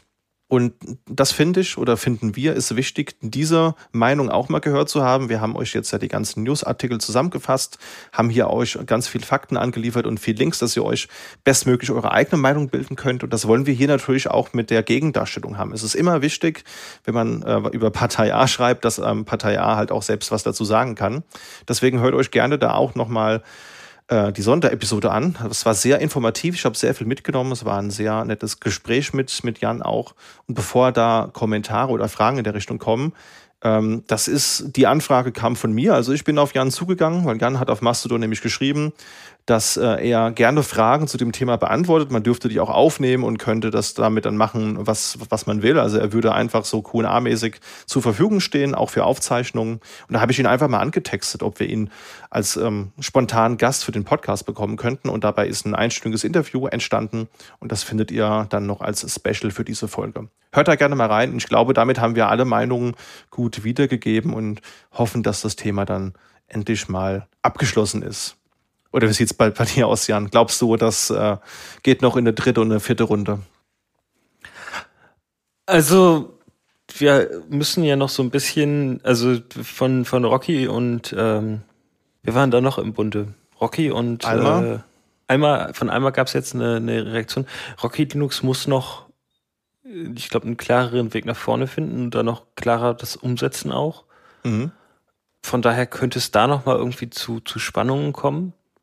Aber sonst, äh, stimmt, es gab noch irgendwie Navy Linux, das hatten wir doch auch mal irgendwann, dass das aufgehört hat und dann doch wieder nicht. Und ja. äh, aber egal, also äh, ich finde, da, da gibt es noch ein paar, paar Akteure, die noch reagieren müssen. Ja. Ähm, oder die noch, die noch ihre, ihre Entscheidung umsetzen müssen. Da könnte es nochmal zu Konflikten kommen, aber sonst haben wir, glaube ich, das, das Schlimmste haben wir erstmal durch. Ja. Ja, also ich denke auch, das müsste bald. Also Rocky scheint jetzt ja offensichtlich eine Partnerschaft mit SUSE zu haben, wenn da beidseitig drüber gesprochen wird. Und Navy scheint echt tot zu sein. Da ist der letzte Download von Mai letztem Jahr. Und ja, also da war ja generell kein so großes Momentum zu erwarten. Aber schauen wir mal.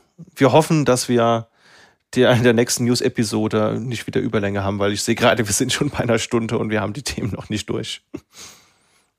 Dann komme ich direkt zum nächsten hitzig diskutierten Thema, denn im Fedora-Kontext wurde ein Vorschlag zur Sammlung anonymisierter Nutzungsmetriken zu Entwicklungszwecken thematisiert. Kurzum, Telemetrie. Und das ist natürlich auch, ja, wie gerade schon gesagt, wenn irgendwo äh, Red Hat erwähnt wird, dann kann man offensichtlich im Moment nicht mehr klar kommunizieren. Und das hat auch hier wieder zu einer relativ unschönen Diskussion geführt. Aber bleiben wir mal bei den, bei den Fakten. Wie sieht es generell aus mit Telemetrie in Fedora? Naja, bisher gab es ja immer nur das DNF Better Counting. Das ist so ein ähm, Programm oder eine Technik, die sie einsetzen, um die generellen Installationen zu zählen. Das heißt, man weiß dann, wie viele AnwenderInnen benutzen Fedora. Sie haben auch mal mit Smolte experimentiert. Das ist so ein Stück Software, um eben so Hardware-Metriken zu, zu sammeln äh, haben sie dann aber verworfen und die Idee, die sie da jetzt haben, die kommt eben aus den Reihen des Red Hat Display Systems Teams, also die auch Desktops entwickeln. Und das ist für Fedora 40 geplant. Das heißt aber nicht, dass das definitiv kommt, sondern das ist ein Proposal. Das heißt, da kann man drüber diskutieren, seine Meinung kundtun und seine Bedenken äußern und äh, halt einfach argumentieren, ob man das braucht oder eben eben nicht. Wird also aktuell in der Community besprochen und muss dann übrigens auch vom FESCO, also vom Fedora Engineering Steering Committee, freigegeben werden. Und dieses Komitee wird auch von der Community gewählt, also ein demokratischer Prozess, wenn man es so nennen möchte. Es geht da nicht darum, personenbezogene Daten zu sammeln, wie zum Beispiel eine IP. Es wird auch kein Profil erstellt, Sie haben da auch extra nochmal betont, dass Sie nicht den Fehler machen wollen mit der Amazon-Suche in Ubuntu damals. Also das ist ja auch schon einige Jahre her. Wurde hier aber auch nochmal aufgegriffen, um zu zeigen, ja, wir sind nicht gegen euch, sondern wir wollen eigentlich mit euch arbeiten. Und die Community soll auch die Metriken bestimmen, die relevant sind für die Sammlung. Also derzeit ist es noch undefiniert. Sie haben aber ein paar Ideen genannt. Also als Idee ist zum Beispiel genannt worden, naja, welche IDEs und Container-Runtimes werden benutzt, damit man eben weiß, was man vielleicht besser paketieren könnte oder wo vielleicht nicht so Need da ist. Es wird geguckt, welche Banner im GNOME Control Center geklickt werden. Es wird geschaut, wie ist denn so die, die Boot-Performance von meiner Platte oder von meiner SSD. Hardware-Informationen, Hersteller und aktuelles Produkt wird halt eben dann abgefragt oder soll eventuell abgefragt werden und auch welche Sprachen benutzt werden. Generell das Big Picture ist, man möchte gern analysieren, ob Red Hat das Ziel erreicht, Fedora Workstation, das ist jetzt ein Zitat, als Premium-Entwicklungswerkzeug für Cloud Software Deployment oder Development zu platzieren.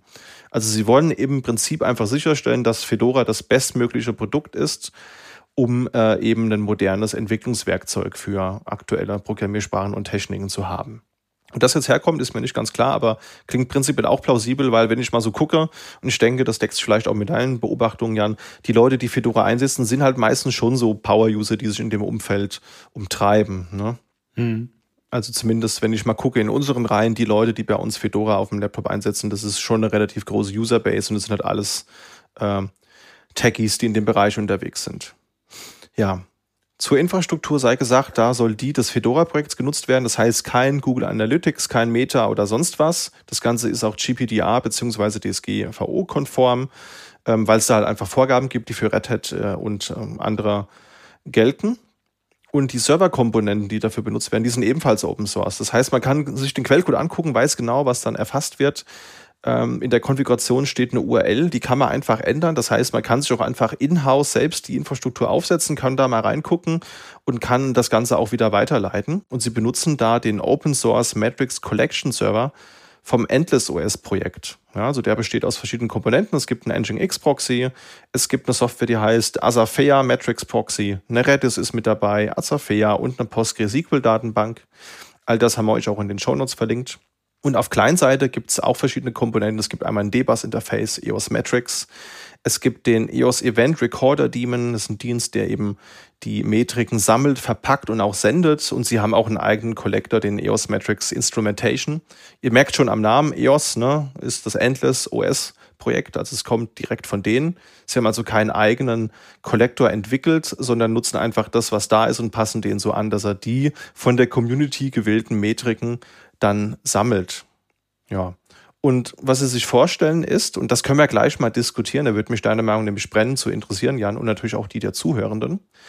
Ähm, es ist ein Opt-out gewünscht. Also generell bei Telemetrie gibt es ja entweder ein Opt-out oder ein Opt-in. Ja, also Opt-in heißt halt eben, ich muss aktiv dem zustimmen, dass Metriken gesammelt werden. Opt-out heißt, ich muss aktiv mein Veto einlegen, damit dies nicht getan wird.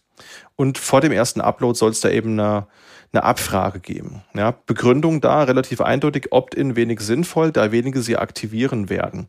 Und da hat er einen Punkt. Also ich glaube, wir alle kennen ja den Popularity Contest in Ubuntu und Debian.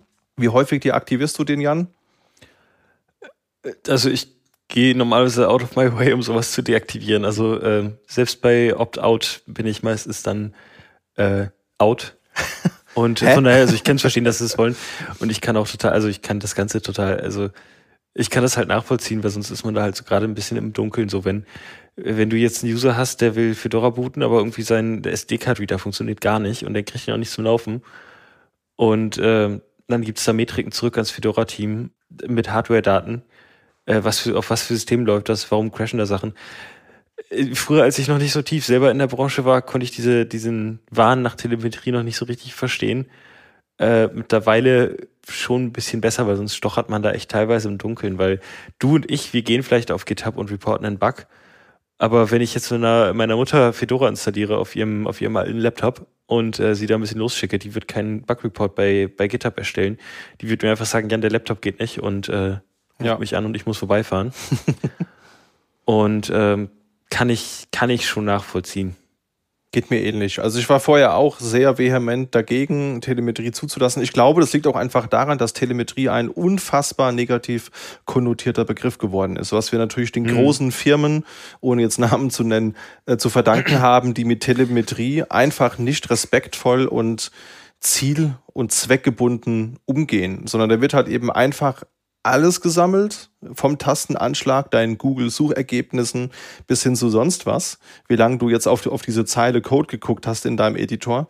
Das sind alles Informationen, die vielleicht potenziell irgendwann mal interessant sein könnten, aber sie einfach pro forma einzufordern oder den AnwenderInnen einer Vision zu geben, ist halt der falsche Ansatz. Ja von daher, also ich war auch so Fraktion, ich habe ganz häufig einfach alles immer deaktiviert. Verstehe aber, wenn man, wenn man selbst mal eine Software geschrieben hat, und das hast du sehr schön gesagt, Jan, und man auf GitHub vielleicht mal sein eigenes, sein erstes eigenes Projekt hatte und dann kommt so der erste Issue rein und du versuchst der Person zu helfen, und da musst du halt einfach alles erfragen.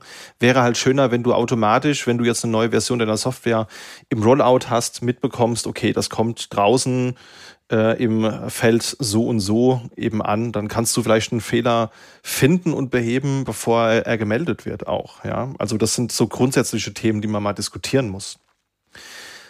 Prinzipiell ist es auch so, dass, um mal wieder darauf zurückzukommen, die Einstellung soll im initialen Setup vorgenommen werden können und auch im GNOME Control Center. Das heißt, wenn ich jetzt ein Upgrade mache von 39 auf 40, dann wäre das standardmäßig aus. Aber wenn ich jetzt mein System neu installiere, und eben das Initial Setup läuft, wo man seinen Namen eintippt und sein WLAN und so weiter, da wird dann halt an vorgeschlagen und niemand hält mich davon ab, das einfach auf auszuschalten und auf Next zu klicken. Das ist genau das, was äh, eben, jetzt muss ich gucken, dass ich es richtig wiedergebe. Ich glaube, bei Ubuntu ist Popularity Contest standardmäßig auf Ja, man muss es auf Nein setzen. Ich glaube, bei Debian ist es umgekehrt, dass es im Installer auf Nein steht und ich muss es aktiv auf Ja stellen.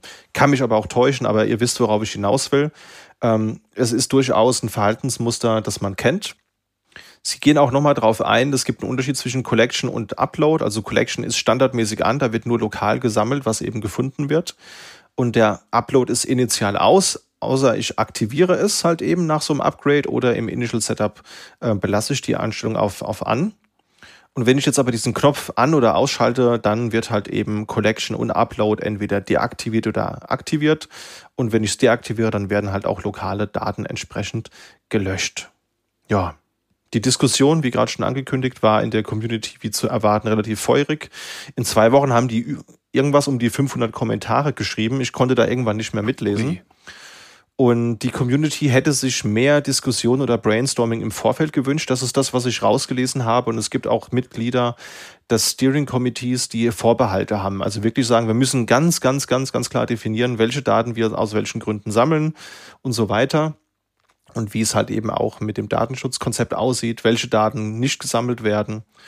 Und da müssen wir einfach mal gucken. Also ich bin dem Thema prinzipiell offen gegenüber. Glaub Jan, du hast es auch dargelegt, dass halt, wenn man selbst Software schreibt, kann Telemetrie wichtig sein. Und wäre halt schön, wenn man da ein bisschen äh, respektvoller drüber hätte reden können. Genau, und also was, was mir persönlich wichtig ist, dass man keine Dark Patterns irgendwie da reinbringt. Ja. Äh, aber ich finde, das sollte sowieso irgendwie selbstverständlich sein, wenn man sowas von der Community sich erhofft, dass man da Rückhalt kriegt, dass man dann die Finger von Dark Patterns lässt und das klar kommuniziert. Und das scheint ja bis jetzt auch ganz gut gelaufen zu sein. Ich weiß nicht, wie viel weiter im Vorfeld man so eine Entscheidung hätte machen können. Mhm. Weil das ja, das muss ja noch durch das Steering Committee durch.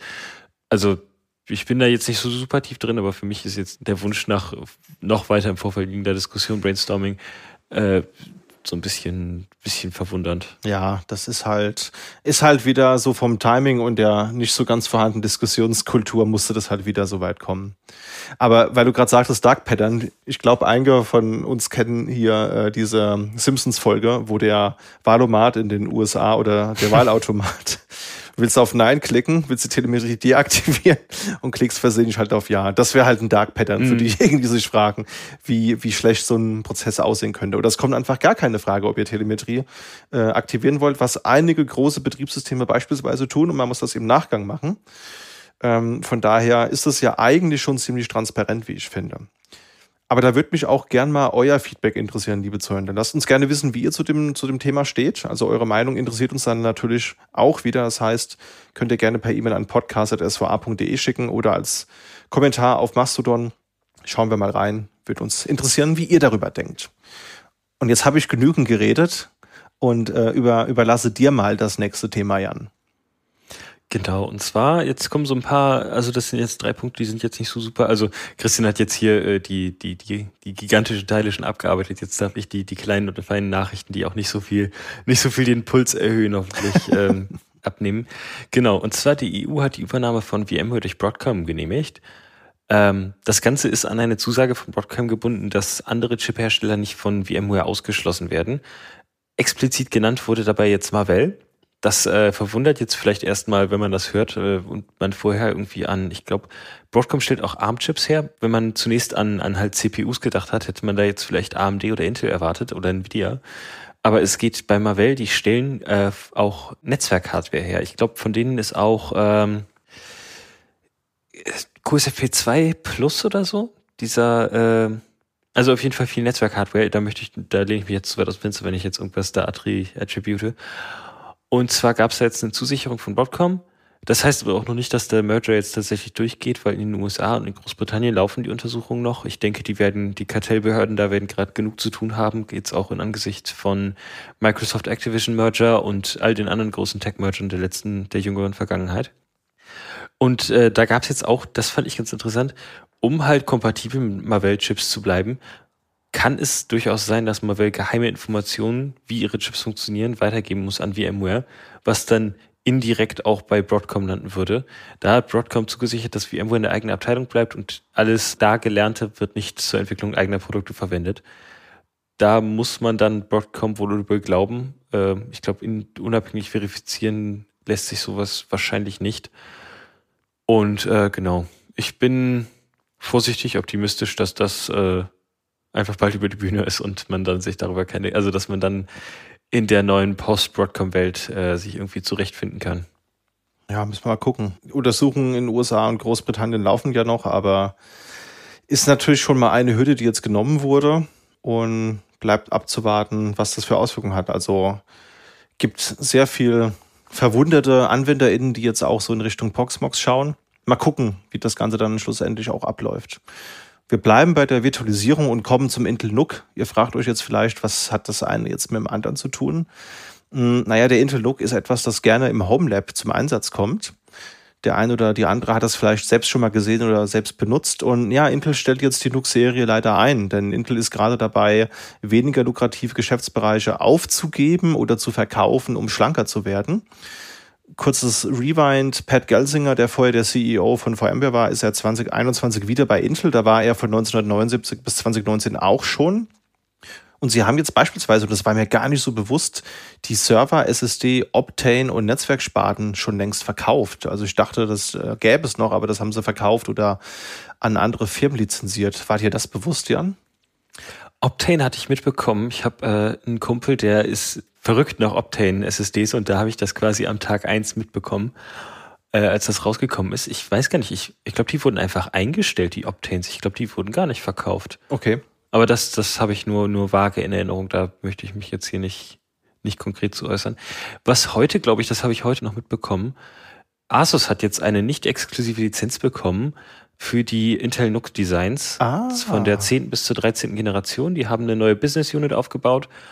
Und es ist, glaube ich, auch nicht ganz ausgeschlossen, dass Asus dann Designs für die 14. Generation baut. Also das ähm, Thema ist vielleicht noch nicht ganz abgeschlossen, aber ähm, generell die Nux habe ich auch schon öfter gesehen, gerade wenn man irgendwie mal schnell so einen kleinen Computer brauchte, irgendwo mal eine x86-Kiste brauchte, die, die schnell irgendwo stehen musste und ein Raspberry Pi es nicht getan hat. Ähm, da hatte man dann so Nook zur Hand. Das war eigentlich immer ganz cool. Ja, cool. Spannende Sache. Ja, also für die Zuhörer, die damit nichts anfangen können, NUC steht für Next Unit of Computing und wie Jan gerade schon sagte, sind halt so kleine Mini-Rechner. Da ist vor allen Dingen Notebook-Technik drin und die wurden seit 2013 verkauft, also jetzt zehn Jahre alt geworden, bevor sie eingestellt wurden. Und ich selbst habe so ein Ding nie besessen. Also wir haben hier so ein, so ein NUC-Cluster, wo wir vier von diesen etwas größeren i7-NUCs drin haben, auch mit, mit zwei SSDs jeweils. Da haben wir so ein, so ein kleines Testbed, da kann man so ein Proxmox-Cluster drauf fahren oder andere Dinge. Aber privat habe ich mir die nie geholt. Ich fand die immer ein bisschen teuer, muss ich zugeben. Weiß nicht, wie du dazu stehst, mhm. Jan.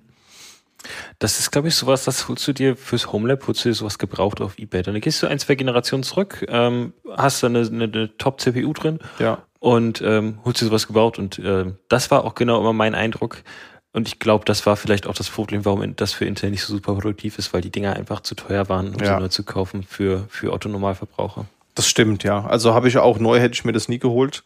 Und naja, es ist halt aber auch ein, so ein Markt, der mittlerweile hart umkämpft ist. Du hast jetzt schon Asus genannt, es gibt Dell, es gibt HP, es gibt MSI, aber auch Lenovo zum Beispiel baut so Mini-Rechner schon. Ich habe jetzt nicht geprüft, ob sie das nicht vorher auch schon getan haben. Also die haben ja, vorher haben ja auch schon andere Hersteller Thin Clients produziert, aber jetzt so leistungsstarke Kleinstrechner gibt's auch von den anderen Marken schon relativ lang. Und ich habe zum Beispiel im Homelab auch kein Intel NUC, sondern ich habe mir gebraucht einen Lenovo ThinkCenter M910Q Tiny auf eBay gebraucht geholt, wie du es gerade schon sagtest. Mal auch mal in den Show Notes verlinkt. Das ist eigentlich echt spannend. Das ist schon ein bisschen älter. Das ist, glaube ich, eine i5 8. Generation aber ähm, hat deswegen nur einen Verbrauch von 7 Watt oder so mit SSD drin und mit VMs, die da drauf laufen. Und den Artikel, den wir verlinkt haben, der benchmarkt das mal gegenüber so einem Raspberry Pi 4, der dann aber auch eine, eine fast ähnlich hohen Stromverbrauch hat. Also der glaube ich auch bei 5 Watt. Der hat ja schon das neue SOC mit bis zu 8 Gramm.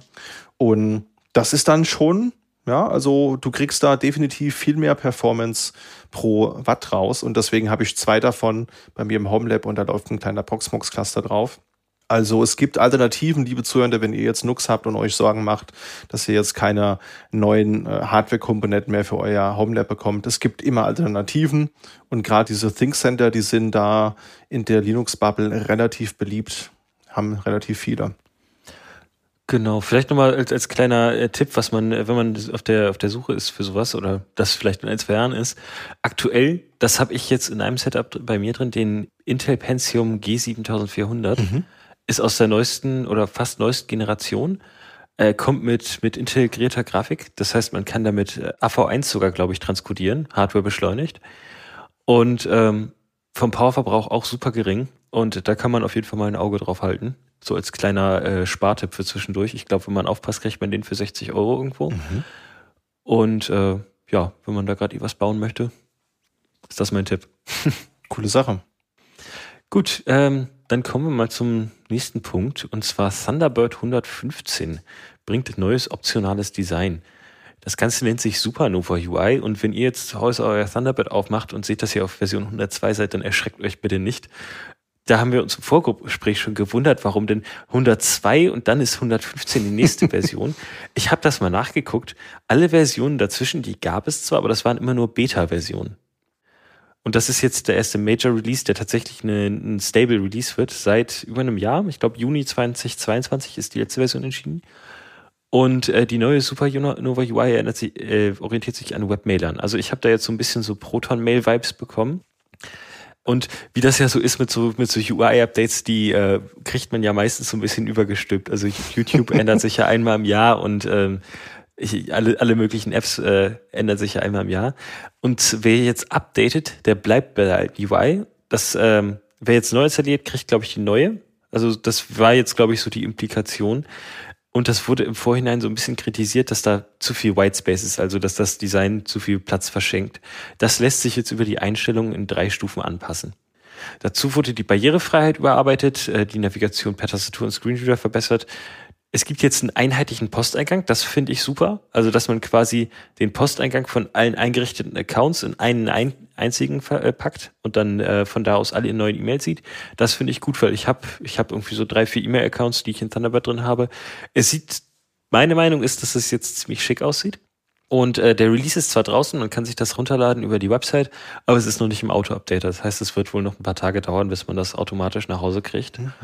Äh, ich selber benutze Thunderbird für eigentlich alles, was mich lässt. Also Proton Mail und äh, Tutanota, die sind da ja so ein bisschen, die wollen ja nicht, dass man IMAP benutzt oder ohne zu bezahlen. Und äh, von daher äh, benutze ich für alles, was, was es mich lässt.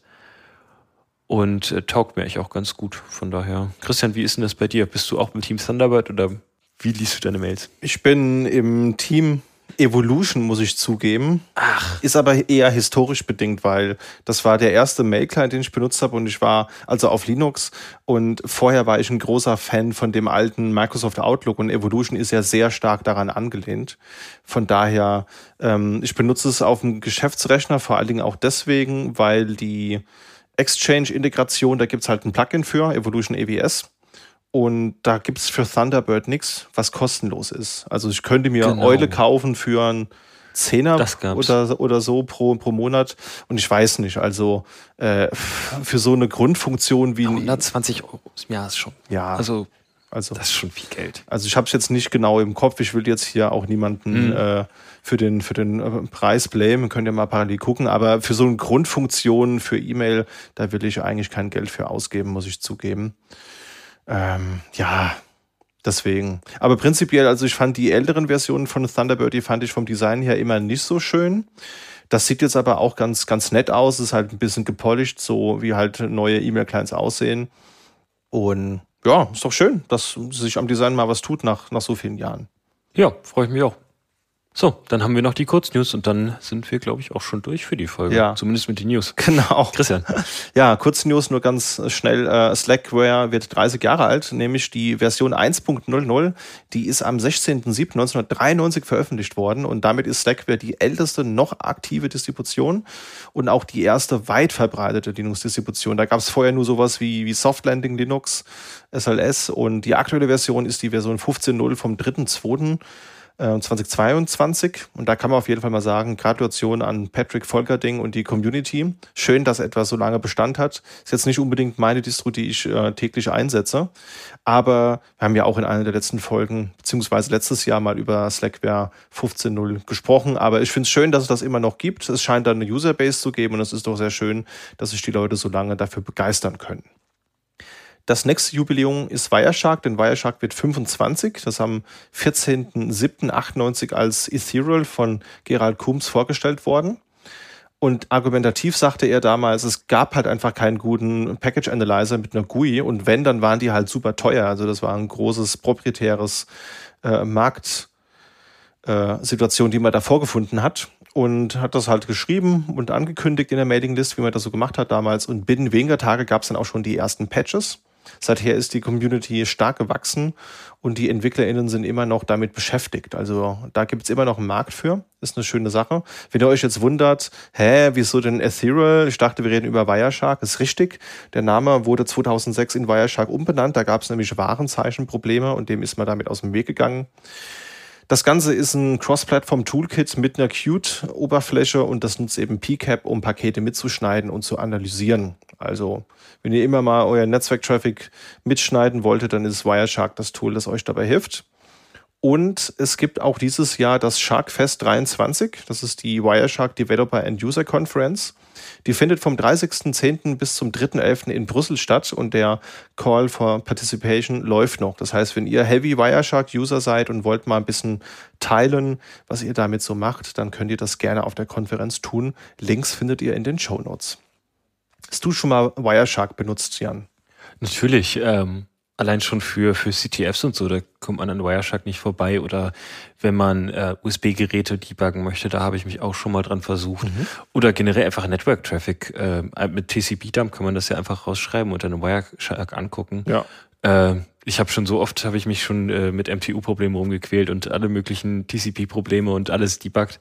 Äh, da kommt man an Wireshark gar nicht vorbei und das ist ja eigentlich auch ein super Tool. Ja, Auf jeden Fall. Ich habe es, glaube ich, dreimal benutzt in meiner beruflichen Karriere. Ich habe nicht so viel mit Netzwerkproblemen oder Traffic-Analyse zu tun, mache auch keine CTFs mit, aber äh, ist auf jeden Fall ein sehr mächtiges Tool. Sollte man sich aber vorher ordentlich einlesen, um zu verstehen, wie es denn tickt. Das sollte man, glaube ich, anmerken, fairerweise.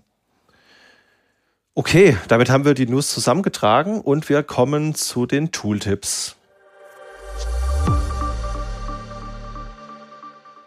Und mein Tooltip für den Monat ist Teams for Linux. Das ist ein inoffizieller Client, der sich besser ins Betriebssystem integriert.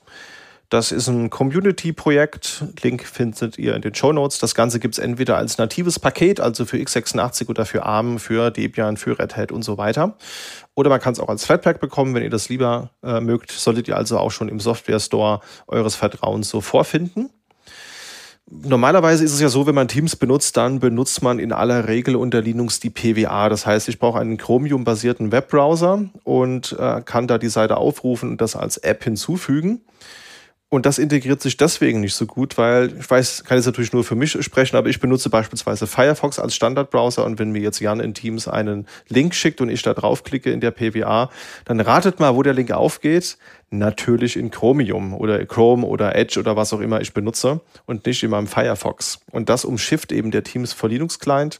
Der integriert sich auch sauber in das ähm, Systray. Das heißt, man hat da so ein schönes Icon. Das gibt's bei der PWA-Version so auch nicht. Und ja, ist, sage ich mal, der Client, der mich am wenigsten nervt. Was mich am Anfang genervt hat, und da kam jetzt gerade ein Fix raus, ist, ähm, dass Chrome-basierte Webbrowser ja verschiedene API-Calls haben, um zum Beispiel auf die Videokamera zugreifen zu dürfen. Oder es gibt auch einen API-Call, der eben dafür benutzt wird, das Mikrofon automatisch hoch oder runter zu regeln. Also Rauschunterdrückung ist ein Thema, aber dann auch die Anpassung der, der Lautstärke. Das heißt, wenn ich jetzt lauter rede und schreie, dann würde die PWA entsprechend das runterregeln, damit mein Gegenüber nicht umfällt. Das ist natürlich ein äußerst unschönes Feature, wenn man es nicht deaktivieren kann, was in Chromium leider der Fall ist. Also weder über die Developer-Settings ähm, noch sonst wie kann man das deaktivieren. Es gibt echt ein Plugin dafür, was nichts anderes tut, als diesen spezifischen API-Call zu unterbinden. Weil ich habe hier so ein Kondensatormikrofon und ich muss halt sonst alle drei Sekunden mich selbst runterregeln, weil Teams, warum auch immer der Meinung ist, das ist ja ein schönes Mikrofon, das sie da haben, wäre doch schade, wenn das nicht auf 100 Prozent steht. Und das tut dann meinen KollegInnen weh, wenn ich denen dann ins Ohr schreie. Das haben sie behoben. Da gibt es jetzt einen Kommandozeilenparameter minus minus disable autogain als ein Wort, großes A, Rest klein. Es gab auch die Tage wieder einen Screensharing-Bug, wo Electron aktualisiert wurde und dann konnte man unter Linux keine Fenster mehr teilen. Gab da nämlich einen schönen Core-Dump. Das wurde jetzt behoben, geht aber wohl nur noch für den ganzen Bildschirm, nicht für einzelne Fenster. Naja, ihr seht, also da ist einiges an Entwicklung. Vieles läuft da noch nicht ganz so rund. Es ist aber trotzdem der eindeutig bessere Teams-Client, wenn man Teams denn benutzen muss. Ja, was ist denn dein Tooltip, Jan? Ich sehe da so einen großen Namen in der Tooltip-Liste. Bin mal gespannt, wofür du das einsetzt. Genau, und zwar, ähm, ich, ich glaube, das ist eher sowas, wenn man, wenn man das, das Thema nur reinkommt, ich glaube, wenn man sich mit dem Thema PCB-Design schon mal beschäftigt hat, dann kennt man das Tool auf jeden Fall. Und zwar habe ich heute KeyCut dabei. Äh, das, damit hab ich, ich habe selber äh, Informatik gelernt und studiert. Und deswegen war für mich PCB-Design immer so ein bisschen außen vor. Das war für mich immer so ein bisschen Black Magic. Mhm. Und ähm, da habe ich mich jetzt äh, in der letzten Zeit mal rangewagt und mit KeyCard war das ähm, eigentlich echt cool. Da gab's, ähm, das ist glaube ich ein bisschen her mittlerweile, dass irgendwie KeyCard Version 5 oder so, dass es da irgendwie ein bisschen gestreikt hat und Tutorials empfehlen das nicht. Aber äh, mittlerweile hat sich das glaube ich alles erledigt und wenn man da in KeyCard äh, unterwegs ist, gibt's da echt ein paar coole Tutorials auch, wie man, äh, wie man damit anfängt, wie man PCBs designt, auch wenn man das nicht studiert hat das ist alles, also es gibt ja so ein paar Gotchas, aber so einfach ein bisschen so ein LDD-Controller oder so, das ist nicht so schwer, wie man immer denkt. Und dann kann man die äh, einfach äh, PCB-Way oder JLC-PCB kann man das dann einreichen und kriegt dann die Platinen äh, einfach äh, per Post nach Hause gesendet für wenig Geld. Und ähm, ich glaube, Christian, du hast das auch schon mal benutzt oder bestimmt äh, nicht, nicht ganz fremd, äh, gerade wenn es um Tastaturen geht. ähm, da gibt's wahnsinnig viele Tutorials, wie man selber Tastatur-PCBs designt. Habe ich mich auch schon mal dran gewagt für so ein Mini-Makro-Pad. Mhm. Ähm, leider ist der Mikrocontroller, den ich benutzt habe, der ist äh, im Zuge der, der ganzen Lieferengpässe gerade nicht zu haben. Ich habe mich da aber auch ein bisschen, also Äh, das ist ein AT Tiny 85, den kennt man vielleicht von diesen Digispark-Controllern. Äh, der hat eigentlich keinen echten USB-Support. Das läuft alles über dieses Wii-USB, was mhm. halt auch super hacky ist. Und eigentlich müsste ich da so einen STM-Prozessor für nehmen, äh, der, der tatsächlich Hardware-USB-Support hat, aber der hat dann auch wieder 16 I.O.-Ports und alles Mögliche, was man noch beachten muss. Wenn dem AT Tiny brauchst du nicht mal einen Crystal, einen externen. Also das ist alles, äh, alles so ein bisschen, also ich, ich bin da noch im Lernprozess, das macht aber ziemlich Spaß und äh, wollte ich mal mit den Zuhörenden teilen. Und primärer Use Case, also wofür willst du das alles benutzen? Äh, also für mich ist es Platinen bauen. Hm? Genau. Also primär das Makropad, von dem du es gerade hattest, oder? Ach so, das, das Makropad. Ähm, da habe ich, das ist mein Plan gerade für so für so Podcast-Aufnahme oder für für Teams-Calls oder so. Will ich mir so einen so einen Knopf bauen, womit ich mich ganz schnell stumm schalten kann, der auch so ein bisschen eine LED dran hat, dass man sieht, dass man auch wirklich stumm geschaltet mhm. ist und dann würde ich dafür auch den Treiber schreiben. Äh, cool. Natürlich in Rust. Und ähm, das ist so ein bisschen mein Hobbyprojekt. Und dann mit der CNC-Fräse mir so ein Gehäuse daraus fräsen. Ja, geil. Äh, dafür fräsen. Ähm, aus Holz dann und schön lackieren. Also es ist so, ist, ein, ist so ein langwieriges Hobbyprojekt, was ich so ein bisschen verfolge. Und ähm, da bringe ich mir jetzt alles, was dazugehört, bei. Also auch ähm, Cut äh, für das Gehäuse und äh, ja, da bin ich dran. Ja, cool. Ja, spannendes Thema. Also schön, dass du es auch angesprochen hast, weil ich wollte jetzt nämlich direkt fragen, ob äh, dein Use Case irgendwas mit Tastaturen zu tun hat. weil Grob. ich höre halt auch immer, Kaik hat immer nur in diesem Tastatur-Jargon so oder in dieser Tastaturbubble. Also Grüße an, an Fuka gehen, gehen raus. Das ist äh, ein Mitglied der Klick-Klack-Hack-Podcasts Community, der jetzt auch seine eigene Tastatur gerade designt und das ist mega wild. Ähm, da habe ich neulich mal gehört, worauf man da so achten muss und wie er damit vorgegangen ist und so weiter. Also es sieht nicht sehr einfach aus, diese Software KiCad, aber ich meine, es sieht halt ein Inkscape und ein GIMP halt auch erstmal nicht aus per se. Man muss sich, glaube ich, einfach in das Thema reinnörden. Und bin ich auf jeden Fall mal gespannt, was aus deinem aus deinem Mini-Makropad wird. Es gibt natürlich schon sehr viel fertige Makropads, aber ich verstehe das voll, wenn man einfach aus Prinzip sich selbst was bauen will, um einen Lerneffekt dabei zu haben, kann ich nur sagen, viel Erfolg dabei. Danke. Gut, und damit haben wir wieder eine sehr lange Folge hinter uns, liebe Zuhörer. Wenn ihr bis hierhin mitgekommen seid, dann freut uns das sehr und dann bedanken wir uns schon mal für die Aufmerksamkeit. Natürlich ist auch das Feedback uns wie immer sehr wichtig. Das heißt, wenn ihr Ideen, Wünsche oder Tooltips habt oder vielleicht auch auf die eine oder Frage eingehen wollt, die wir euch in diesem Podcast gestellt haben, dann schreibt das gerne per E-Mail an podcast.sva.de. Sehr gerne könnt ihr auch einen Kommentar auf Podigy hinterlassen. Auf Social Media könnt ihr sehr gerne entweder den Focus on Linux Hashtag oder den Hashtag der Episode Goes in the Script benutzen. Und wir freuen uns natürlich auch über Bewertungen über den Podcatcher eurer Wahl. Ja, Jan, in dem Sinne, ich würde sagen, wir machen den Sack mal zu. Vielen Dank fürs Mitmachen. Jo. War wieder sehr, sehr spaßig mit dir und dann bis zu einer der nächsten Episoden. Ciao. Tschö.